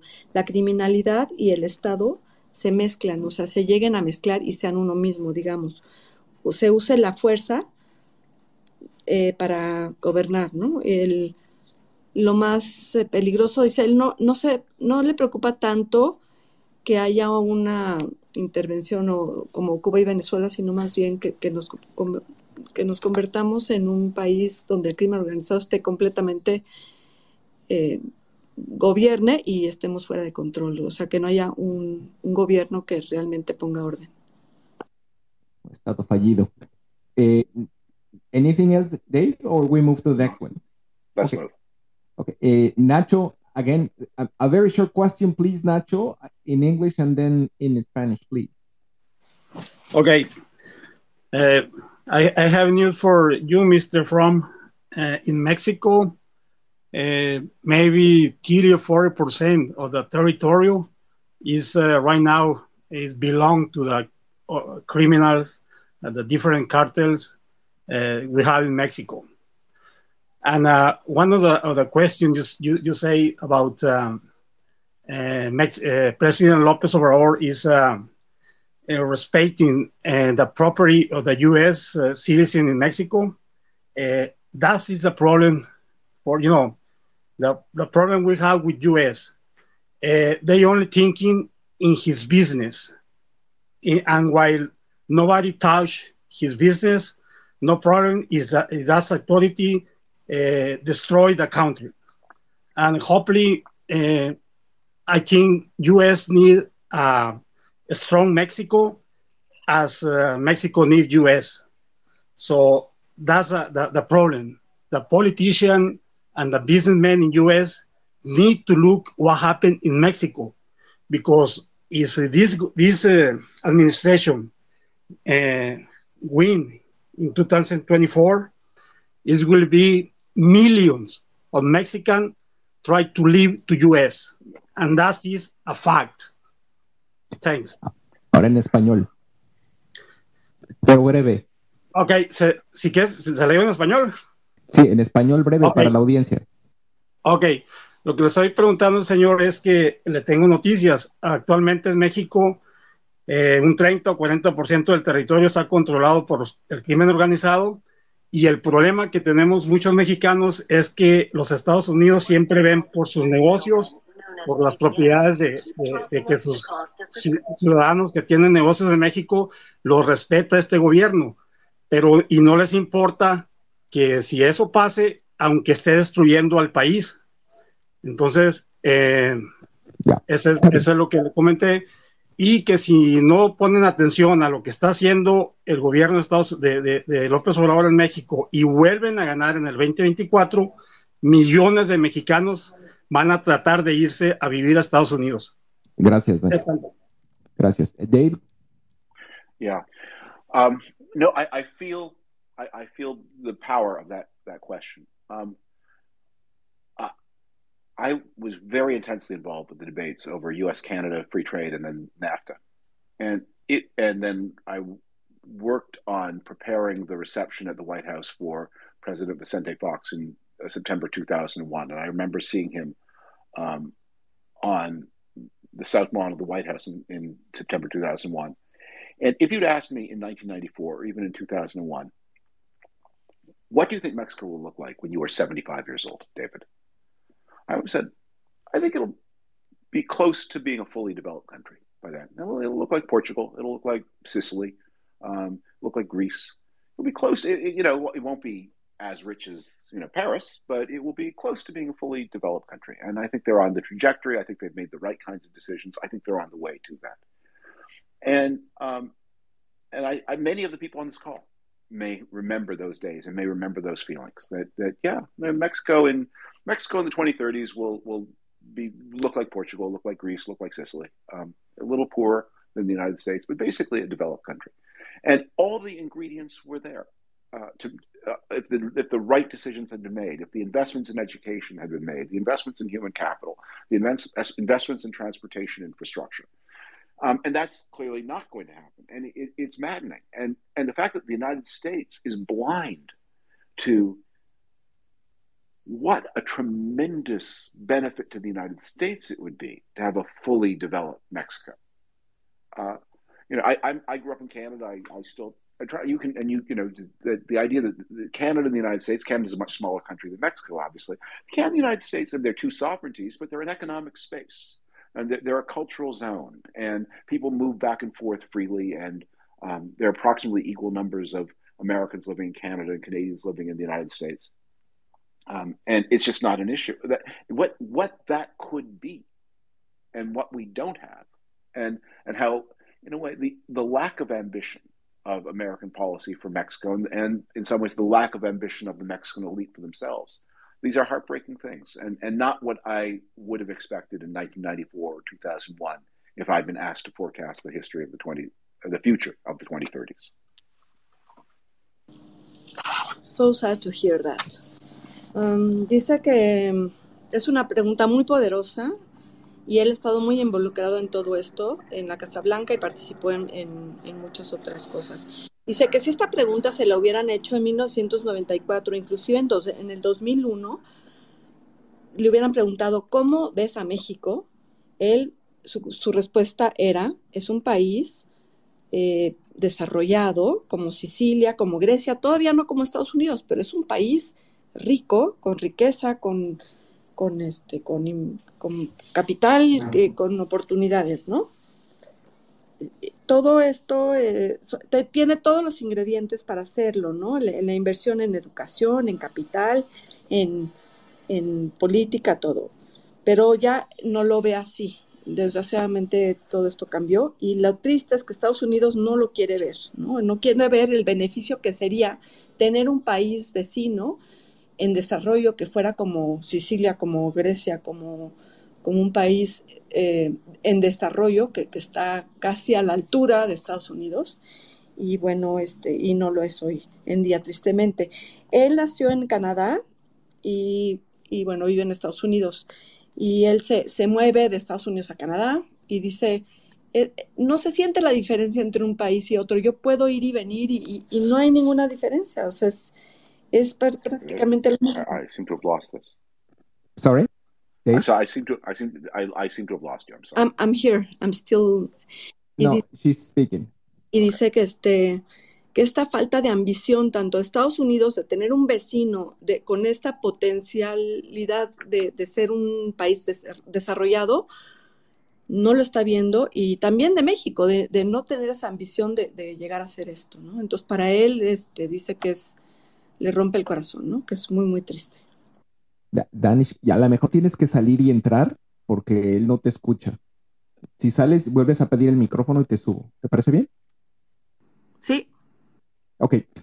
So, any, anything else, or we move to the next one? Okay. Let's, let's move. Okay. Uh, we have Art Gallardo. Again, your question in English and then in Spanish. Uh, hi, Gabe. And uh, you hear me, right? Yeah, yeah. Yes, I hear. Uh, okay, awesome.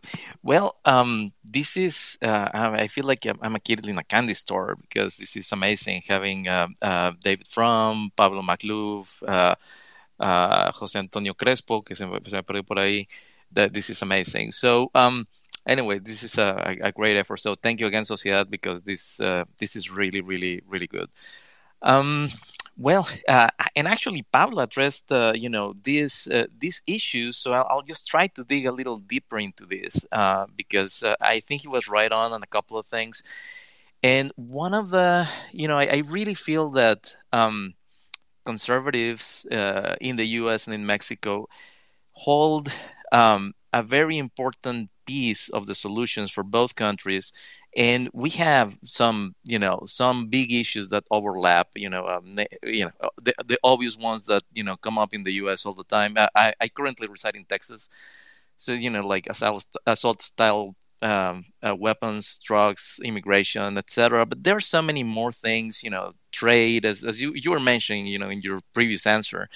So the uh, and as as Pablo mentioned, you know, like the elections are coming up, both are going to overlap. Uh, Mexico is bound to be the political piñata here, and you know, to some extent, uh, also the U.S. is is gonna is gonna take take some heat in Mexico, maybe not as much, but. Uh, um, David, you mentioned this, uh, but I, I, actually, in the way that Pablo asked that question about the, uh, you know, the lobby and uh, you know maybe some you know industry people, etc yeah, in, influencing you know the you know what happens in the U.S.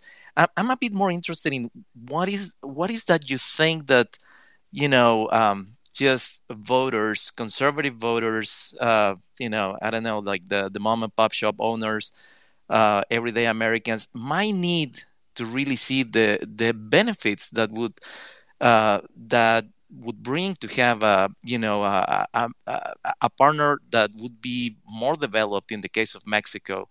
Uh, what what needs to happen so people here in the U.S. Uh, really get that is uh, that this in their best interest, and what happens while you know we have uh, we have domestic agendas both in Mexico and the U.S you know we we have uh, we have areas where we can do a lot of progress. What do you think that needs to happen here in the U.S. with those with those voters so they put some pressure on the political leadership and which uh, frankly I'm I'm really disappointed on in their lack of imagination for solutions you know to many issues like you know but, but especially when it comes to not only renewables but immigration and uh, you know the the gun violence we're suffering here which you know could could really benefit Mexico should like you know the uh, assault weapons uh, you know situation here would improve and uh, you know we would take uh, drug addictions as a more of a, um, um a social uh, um, a social health issue. I my my my God, my terms crossed there. So I don't even know how I'm going to translate that, sociedad, but you know.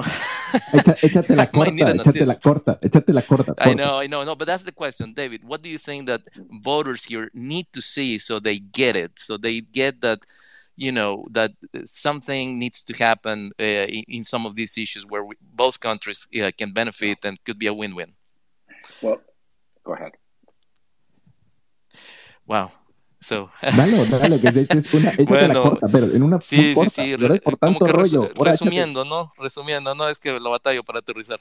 Este, el, eh, la pregunta, ¿qué, ¿qué, qué, se necesita para que los votantes en Estados Unidos, los conservadores, entiendan que es en su mejor interés que los, los, uh, los temas comunes que tenemos en México y en Estados Unidos, como es la son las, las armas de, de estilo, de estilo militar, eh, la, la, guerra eh, de las drogas, la inmigración, eh, la energía renovable. ¿Qué, ¿Qué, qué, se necesita para que los conservadores acá vean que esos, esos, esos temas son importantes y que puedan, eh, puedan poner algo de influencia en los políticos de este lado y que, se, y, y que haya ya movimiento más, más concreto? Si te lo pude resumir, y no, lo pude. Gracias, chavos. Gracias. Well, we, Dave, okay. if you have the answer, I will vote for you. Okay. Well, when you talk about win-win, I mean, when you look at the Sonoran Desert, which seems so useless, I, I think we're looking at what is potentially the vastest solar plantation on Earth. Because unlike the Sahara Desert, which is far from markets, here, here you have this vast area of sun sun collection that's close to Los Angeles, close to San Diego, close to um, the factories of Monterrey, close to Texas.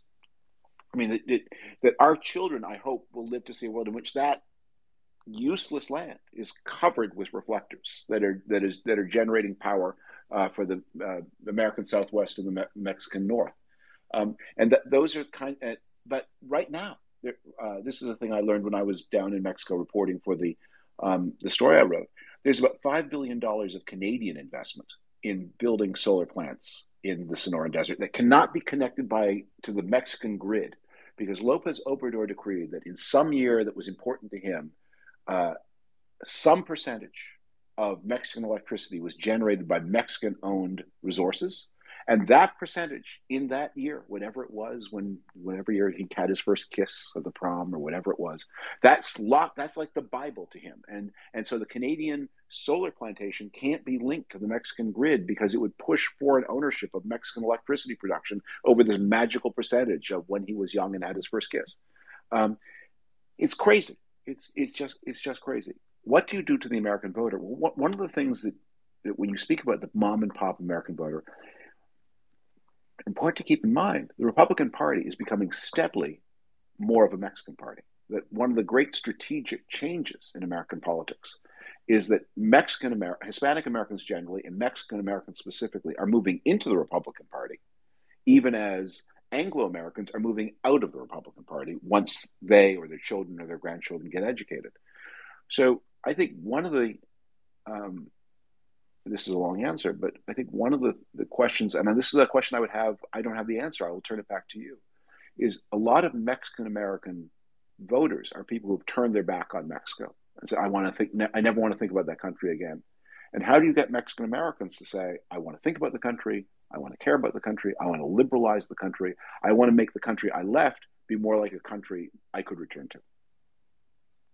That's a good answer. Dan? Este, es una es una situación de ganar, ganar. Dice, es eh, el desierto de Sonora, por ejemplo, es, es, un, es tan vasto, es un territorio que es perfecto para, para una granja de paneles solares. Está tan cerca de Texas, de Monterrey, de California, o sea, es estratégicamente bien ubicado, ¿no? Pero es una tierra sin uso. Sin embargo, bueno, hay 5 billones de eh, dólares canadienses que se están invirtiendo en, este, en, este, en estas granjas de paneles solares. Sin embargo, López Obrador no quiere que se diga que, que se está invirtiendo ahí porque es, ahí me perdí un poquito, creo que es donde... Eh, porque, porque quiere que la energía la genere el operador mexicano, que es la CFE. Entonces, este, es una tristeza porque se está perdiendo toda esta gran oportunidad de inversión y donde todos los otros países, tanto México como Estados Unidos y Canadá, se verían eh, beneficiados, ¿no? El, Partido Republicano se está volviendo el, votante mexicano. Digamos que los hispanos o los mexicanos que viven en Estados Unidos se, están yendo al Partido Republicano y viceversa, los anglosajones o, de habla eh, inglesa se van al Partido Democrático los votantes le están dando la vuelta a los mexicanos. Entonces él, pregunta, ¿qué quiero yo para el país que yo dejé? O sea, para las personas que migran a Estados Unidos, a Estados Unidos ¿no? ¿Qué quisiera yo para el país que yo dejé? Eh, ¿Cómo quisiera, qué quisiera yo aportar o qué quisiera yo regresarle? O cuando yo regrese, ¿qué es lo que me gustaría que ese país fuera? You want to make a follow on on this? No, I'll take the next question. Okay, uh, we have uh, Consigliere Miguel. Hi, hello. Thank you for the space, as always, Gabriel. Uh, David, I, am it, it, has been really interesting to listen to, to all the comments. Um, we are an NGO based on the sovereign state of Quebec. Being a Canadian, you will understand the, yes. the reference. Um, and I'm really mad that we haven't talked about Quebec in the equation. But uh, getting to serious matters, uh, I'm worried. Uh, I, I, keep hearing people trying to interpret um, a situation, what we are going through with uh, old paradigms. I believe that the left and right uh, concepts that we have are maybe outdated. Well, I think that they are outdated um, nowadays the rules of engagement have changed. As a matter of fact, what we are seeing in the States with the new incitatus in the figure of uh, Donald Trump uh, running for president uh, while he has been already charged, it may, from my, my point of view, may indicate that we are we are really seeing the end of the Cold War and uh, a time of inflection um, these classes, this interpretation of the world that we are trying to to use, uh, is probably not allowing us to, to understand what is the problem to be solved. Uh, I, I lived some time in, in, in Arizona, and um, I remember I was there during the 9 11. And what I have seen in the last, in the last 20 years is like, uh, like a snowball. Um, people are, try- are afraid, I would say, most of the voters in the States um, and they are trying to go to to or to, to all values. Everybody's trying to to uh, get back to the, the, the best period in their lives, and I think that that's what is going through. Also, it's going on in Mexico as well. Uh, certainly is not left. He is PRI. He, he's trying to govern under the PRI paradigm. He is trying to bring back what worked in the in the 70s uh, what he saw uh, the PRI was doing in the 70s. The problem is that uh, nowadays the world has changed. Climate uh, change will change everything, and uh, I, I, that's in general the sensation that I have that we are misunderstanding, we are misreading the signs, and therefore we are not being able to understand and analyze what's going on. All of this to say that um, the, the, the, key question is how can we avoid a conflict between Mexico and the United States, and how can we manage to bring populations in, in Canada, in the States, and Mexico to work together as a region? I think that the, the, the vocation, the, the only way to get out of this is to integrate the region in order to, to ensure better competition. I don't know, what do you think on this? Uh, en español, sorry, if you want me to. Uh, dale, dale, dale, dale, dale. En español, I will do the, the short version. I think, creo que estamos interpretando, eh, estamos usando paradigmas que ya no funcionan. En la derecha, la izquierda, eh, corresponden a formas de ver el mundo y tratar de comprenderlo de, del siglo pasado. Eh, cambio climático nos impone una nueva realidad y necesitamos eh, entender qué es lo que sucede para poder arreglar el problema. Y al final del día necesitamos eh, ver cómo podemos integrar la región, Canadá, eh, Estados Unidos, México, para que podamos ser competitivos en el ambiente en el que estamos eh, en el día de hoy. That in a nutshell. Quedo, quedo, quedo escuchando. Gracias. Thank you. Well, that was a that was a very rich message, and let me say two things about it. One, one is sort of a semi joke, and then I'll take a serious point. So uh, the caller, uh, uh, the, the, participant, uh, joined from the Canadian province of Quebec, which he called the sovereign nation of Quebec, and that's a, a funny joke. I'm from Canada originally, so I understand this. That Quebec is the French-speaking province in Canada, and there, there was a famous joke when people, an exasperated person said, "What do Quebecers want?" Canada's a pretty good country. What, what, what do you want? And the answer is what we want is an independent Quebec within a united Canada. Which sounds sounds contradictory, but you know what? The modern economy said, What do I want? I, I would like sushi delivered to my house in 30 minutes. And capitalism says, Okay, okay, if you want that, we'll deliver it. Like the customer choice. There are things that people want, and the, the, the answer is not to tell them they're stupid. The answer is to say, Well, how do we figure this out? You know, the uh, the terrible Irish problem. We all grew up with this, watching terrible terrorism divide this tiny little island with so few million people. And what what was the solution? Is in Northern Ireland, the part of the, the part of the island of Ireland that was contested, everybody got both an Irish passport and a British passport. You're both Irish and British. To which the answer is, well, that doesn't make any sense. Yes, yes, it does. It works. It solved the problem. Um, and you can believe you're Irish if you want to. You can believe you're British if you want to. Um, and the and then they until Brexit, the, the, the border disappeared and people moved back and forth. And there are people who lived in Northern Ireland who identified as Irish, and there are people who lived in Northern Ireland who identified as British, and they might be next next door, and they didn't kill each other. Um, and so these are the kinds of creative solutions I think we all we all need to find. Now, um, very profoundly, the question about AMLO not being left looking being a man of the PRI.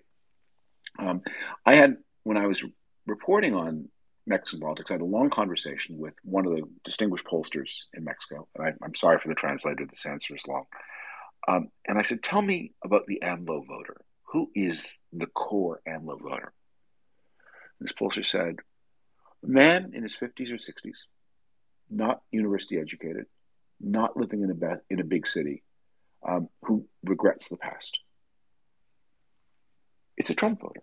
So Exactly. no, it's a Trump voter. It's the same person in a different country. So true. ¿Y lo traduzco? Sí. Ok, este, bueno, él dice que es una, pro- una pregunta bastante extensa y que lo va a resolver, en, lo va a responder en dos preguntas. Una que es como broma, porque él también es de Quebec y dice que este es una provincia francesa en Canadá y dice, ¿qué es lo que quieren los quebecuas? Quieren un, un Quebec independiente, pero lo quieren que esté integrado a Canadá. Esa es la broma, ¿no? Entonces, bueno, dices, es muy fácil, es, es cómo lo resolvemos.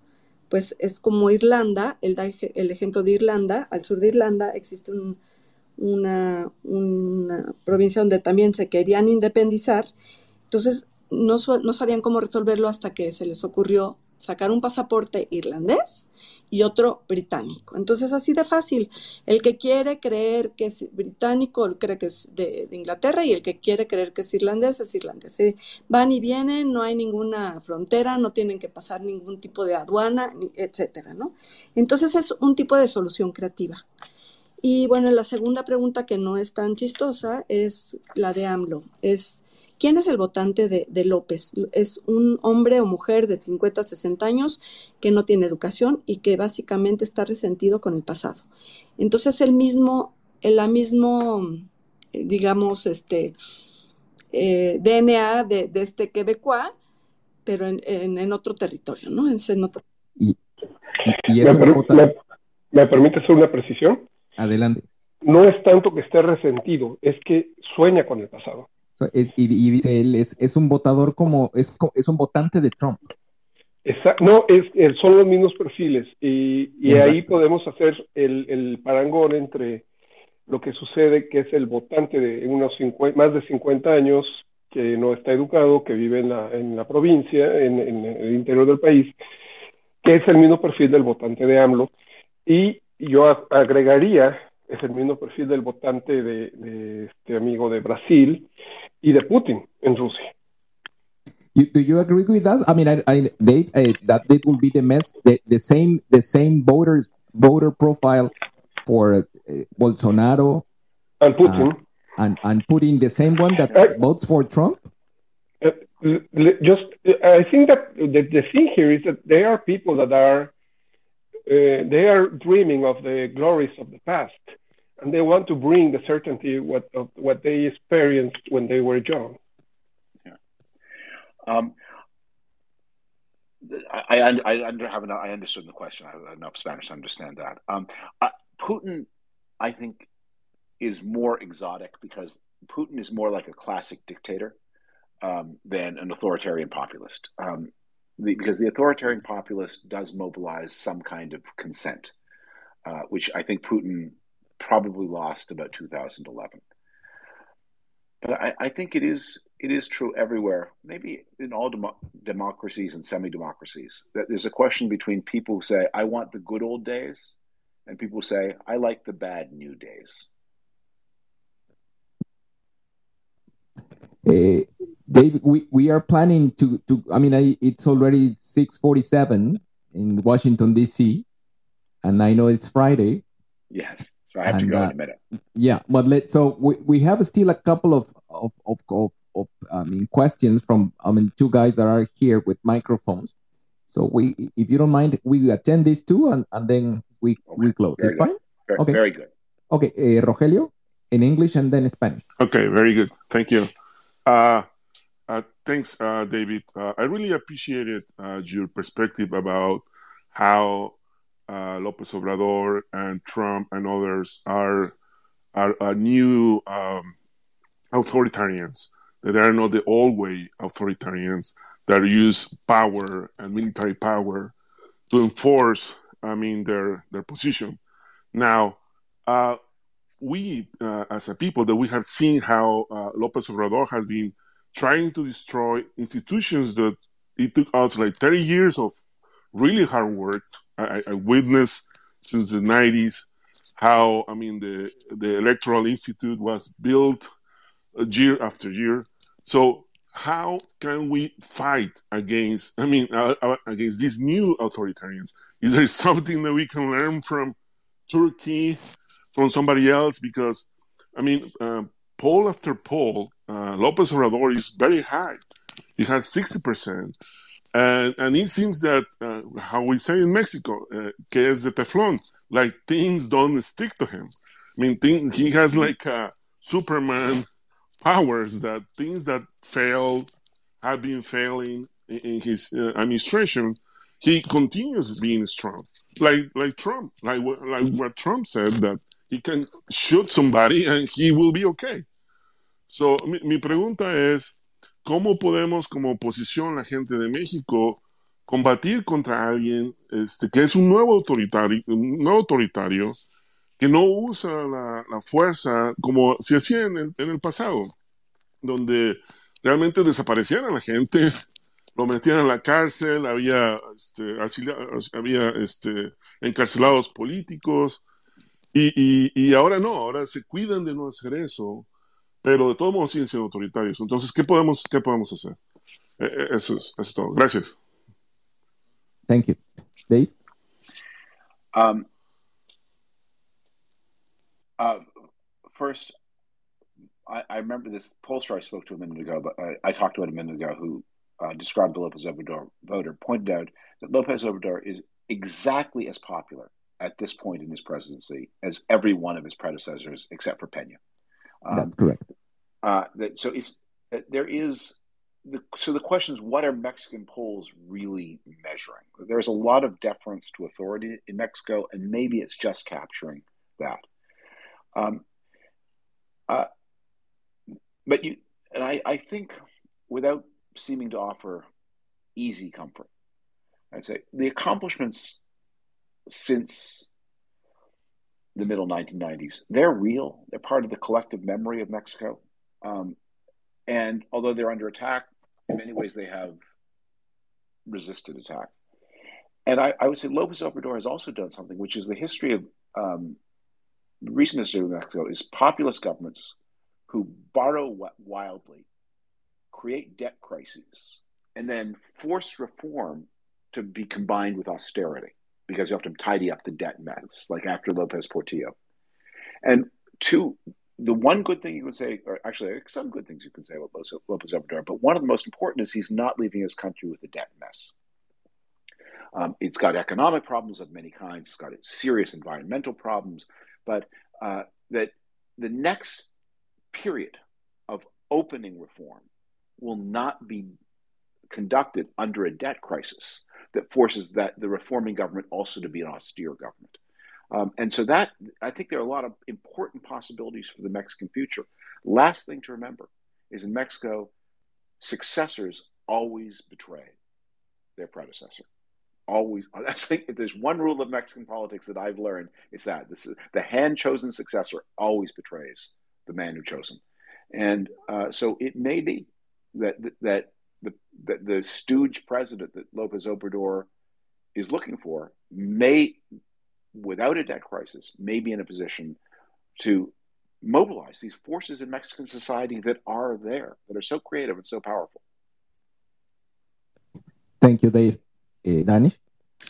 Sí, sé, lo que López Obrador es, es, igual de popular que como eran sus predecesores en, es, en el mismo año que, que se encuentra ahorita. ¿Qué es lo que las encuestas miden en México? Realmente, pues es como muy relativo, ¿no?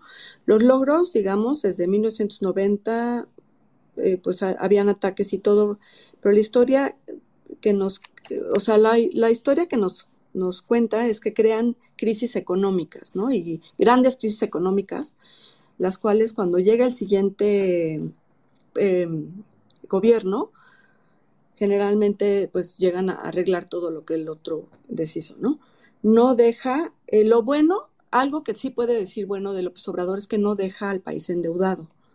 Y bueno, el próximo periodo será un, no es una crisis mortal, ¿no? No es una crisis de, digamos que el país está verdaderamente en el suelo.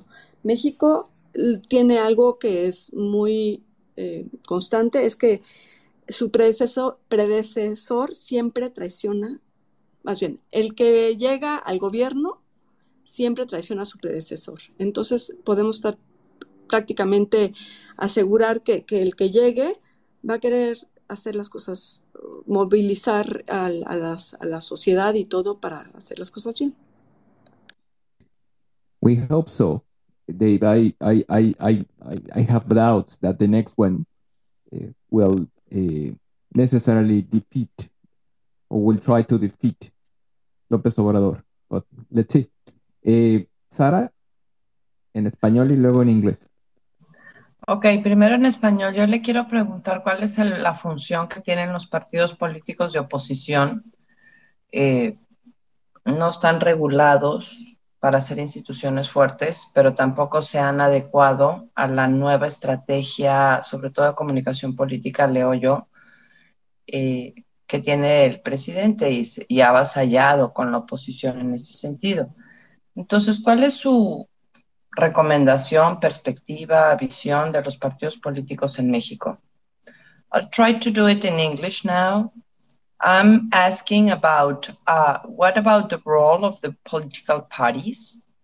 Uh, they are not like legislated, like well yet legislated to be strong institutions, but they have to do it.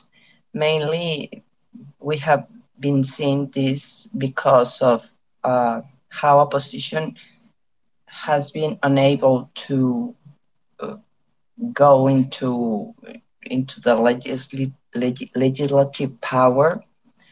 So, what's your perspective, or what's the the route for these uh, institutions, democratic institutions, in order to get into the harmony among the powers? Thank you. Well, I, I have to be very careful here because I'm telling again, you're all people who live this life, and I'm just observing it. And I, I don't know your country as well as you do, but my perception from the outside is the Mexican parties are all about things from a long time ago. Um, the PRI is about stabilizing the country after the revolution and trying to put it on its footing and tr- trying to keep Mexico less dependent on the outside world than it was 100 years ago. And the PAN is all about the protest of Catholic Mexicans against a secularizing state. And the PRD is all about the anger that the events of 1968, the massacre at Tlatelolco, was never dealt with honestly. Um, and that the people who went there with idealism and hope were, were brutally murdered by the military. And all of these things, and they're all powerful, but the PRI is about the 1910s and 1920s. The PAN is about the 1920s and the 1930s, and the PRD is about the 1960s and 1970s. And at some level, we say, you know, all of that was a long time ago, and you have to deal with now. And the question for now is how do you build a Mexico that has a proper um, social insurance system for the left, that is proper trade and guarantees of enterprise for the right, that is integrated into the world economy, and that become that is on its way to catching up to what it could easily and should be a a country as wealthy as Spain, Portugal, and, and the southern part of Italy. That, that could happen. It would take 20, 30 years of strong growth, and you would catch up with Southern Europe. What, that's the goal catch up with Southern Europe, enterprise, and a social insurance state. Yeah. Danish? Sí, este, dice que tiene que tener mucho cuidado en, decir las cosas porque él no lo está viviendo como lo estamos viviendo nosotros.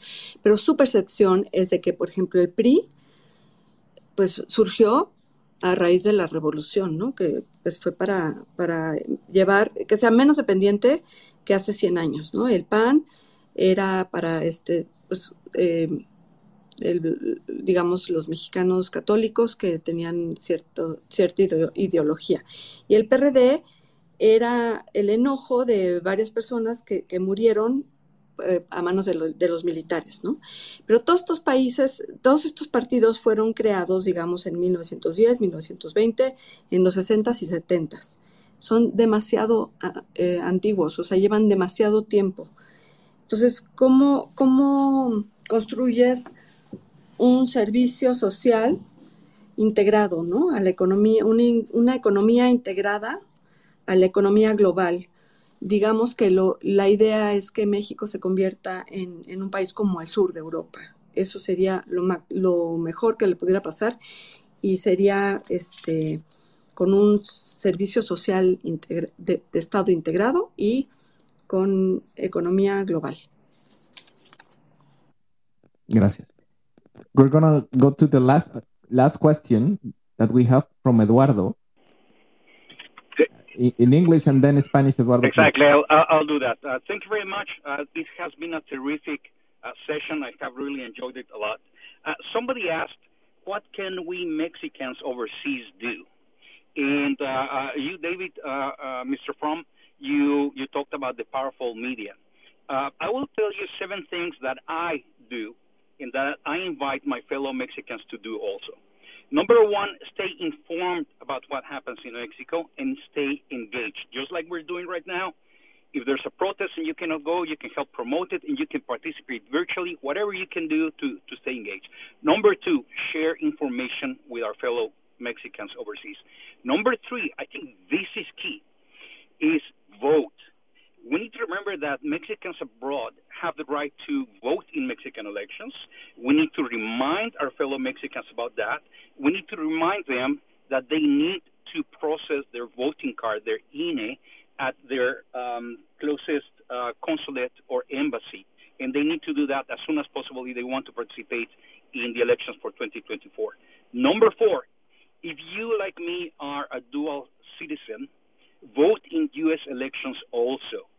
And vote keeping in mind what's best for both the U.S. as well as Mexico. Um, number five, contact your legislators. Don't be afraid of that. There's emails, there's phones, their addresses. You can do that. I have some of them in speed dial for me.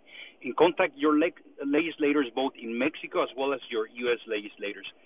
Personally, I engaged uh, uh, my senator and also my local Congress lady a couple of times last year to um, alert them about threats to Mexican democracy and to ask them to please uh, keep an eye on what was going to happen on November 13th in Mexico as well as February the 28th so they could get an idea of how important this was in, in, in Mexicans being upset about it. Number six, if you don't know what to do or know what to do but you don't feel you have the time to do it, donate to those who know what to do and are actively engaged to that. Uh, I uh, donate to a number of organizations uh, that promote uh, voting, eh, that promote um, uh, sensible gun control uh, legislation, so that hopefully someday we can stop weapons to from going illegally to Mexico. organizations that do fact checking, CPJ that protects journalists all over the world, and so on. It's like 20 organizations that I donate to.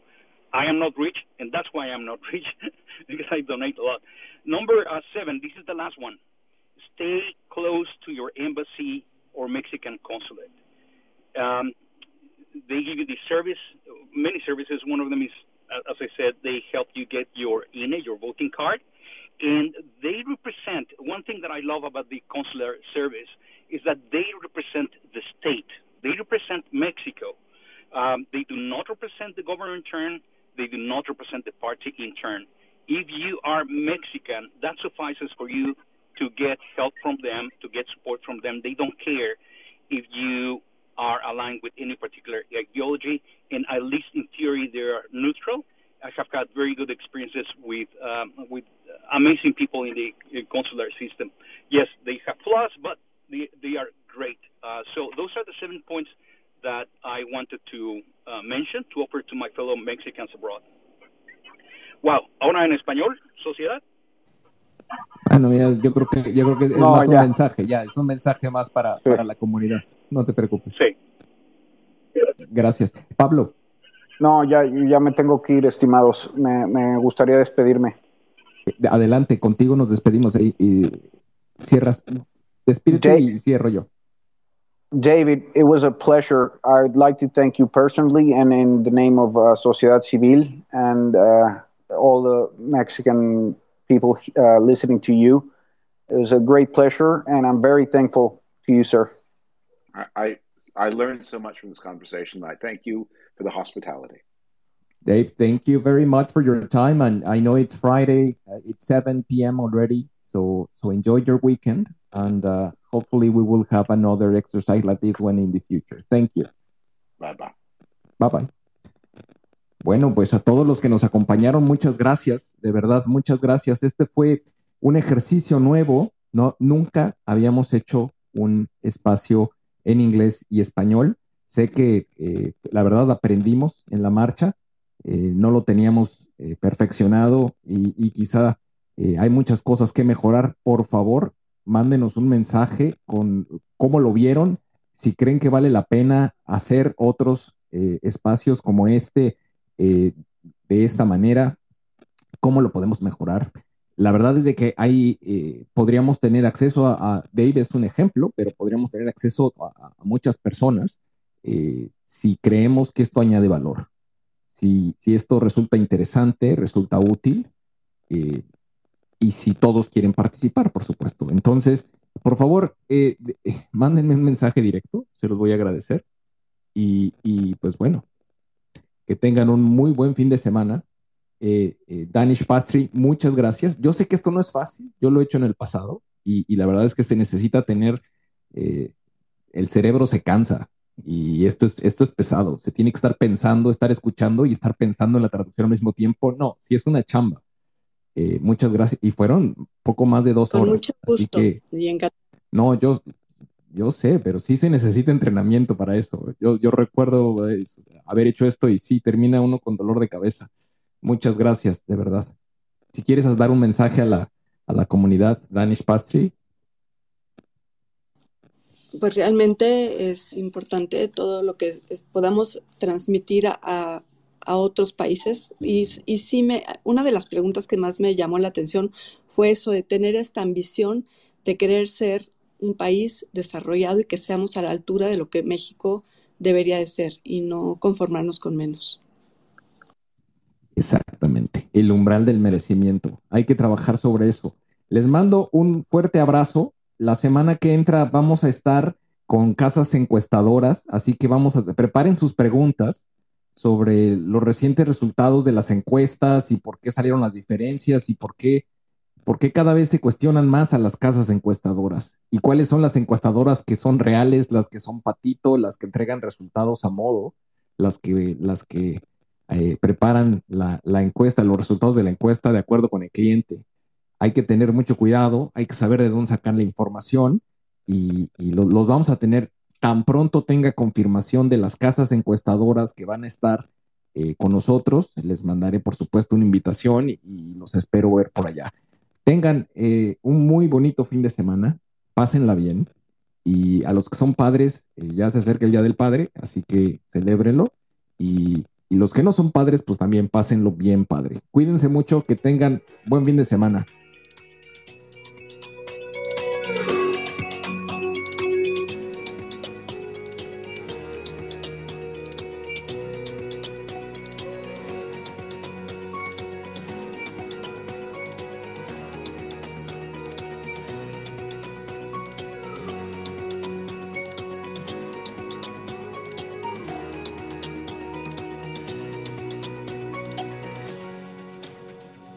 Síguenos en nuestras redes sociales. Estamos presentes en Twitter, Facebook, Instagram, TikTok, Spotify y YouTube. Encuéntranos como arroba SocCivilMX.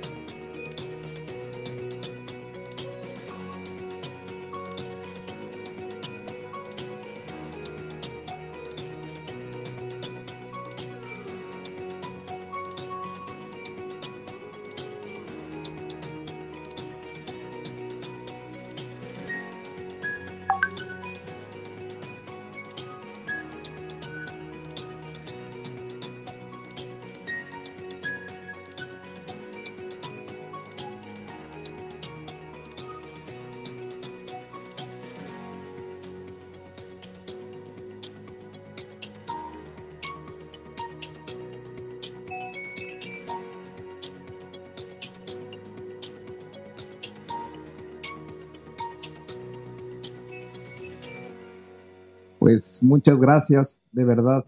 No, muchas gracias. Hicimos algo diferente. Vamos a seguir innovando y, y ¿por qué no? Intentar cosas eh, que pudieran parecer imposibles. Y lo vamos a lograr. Cuídense mucho. Les mando un fuerte abrazo. Buen fin de semana. Bye. Cerramos en 5, 4, 3, 2, 1. Bye.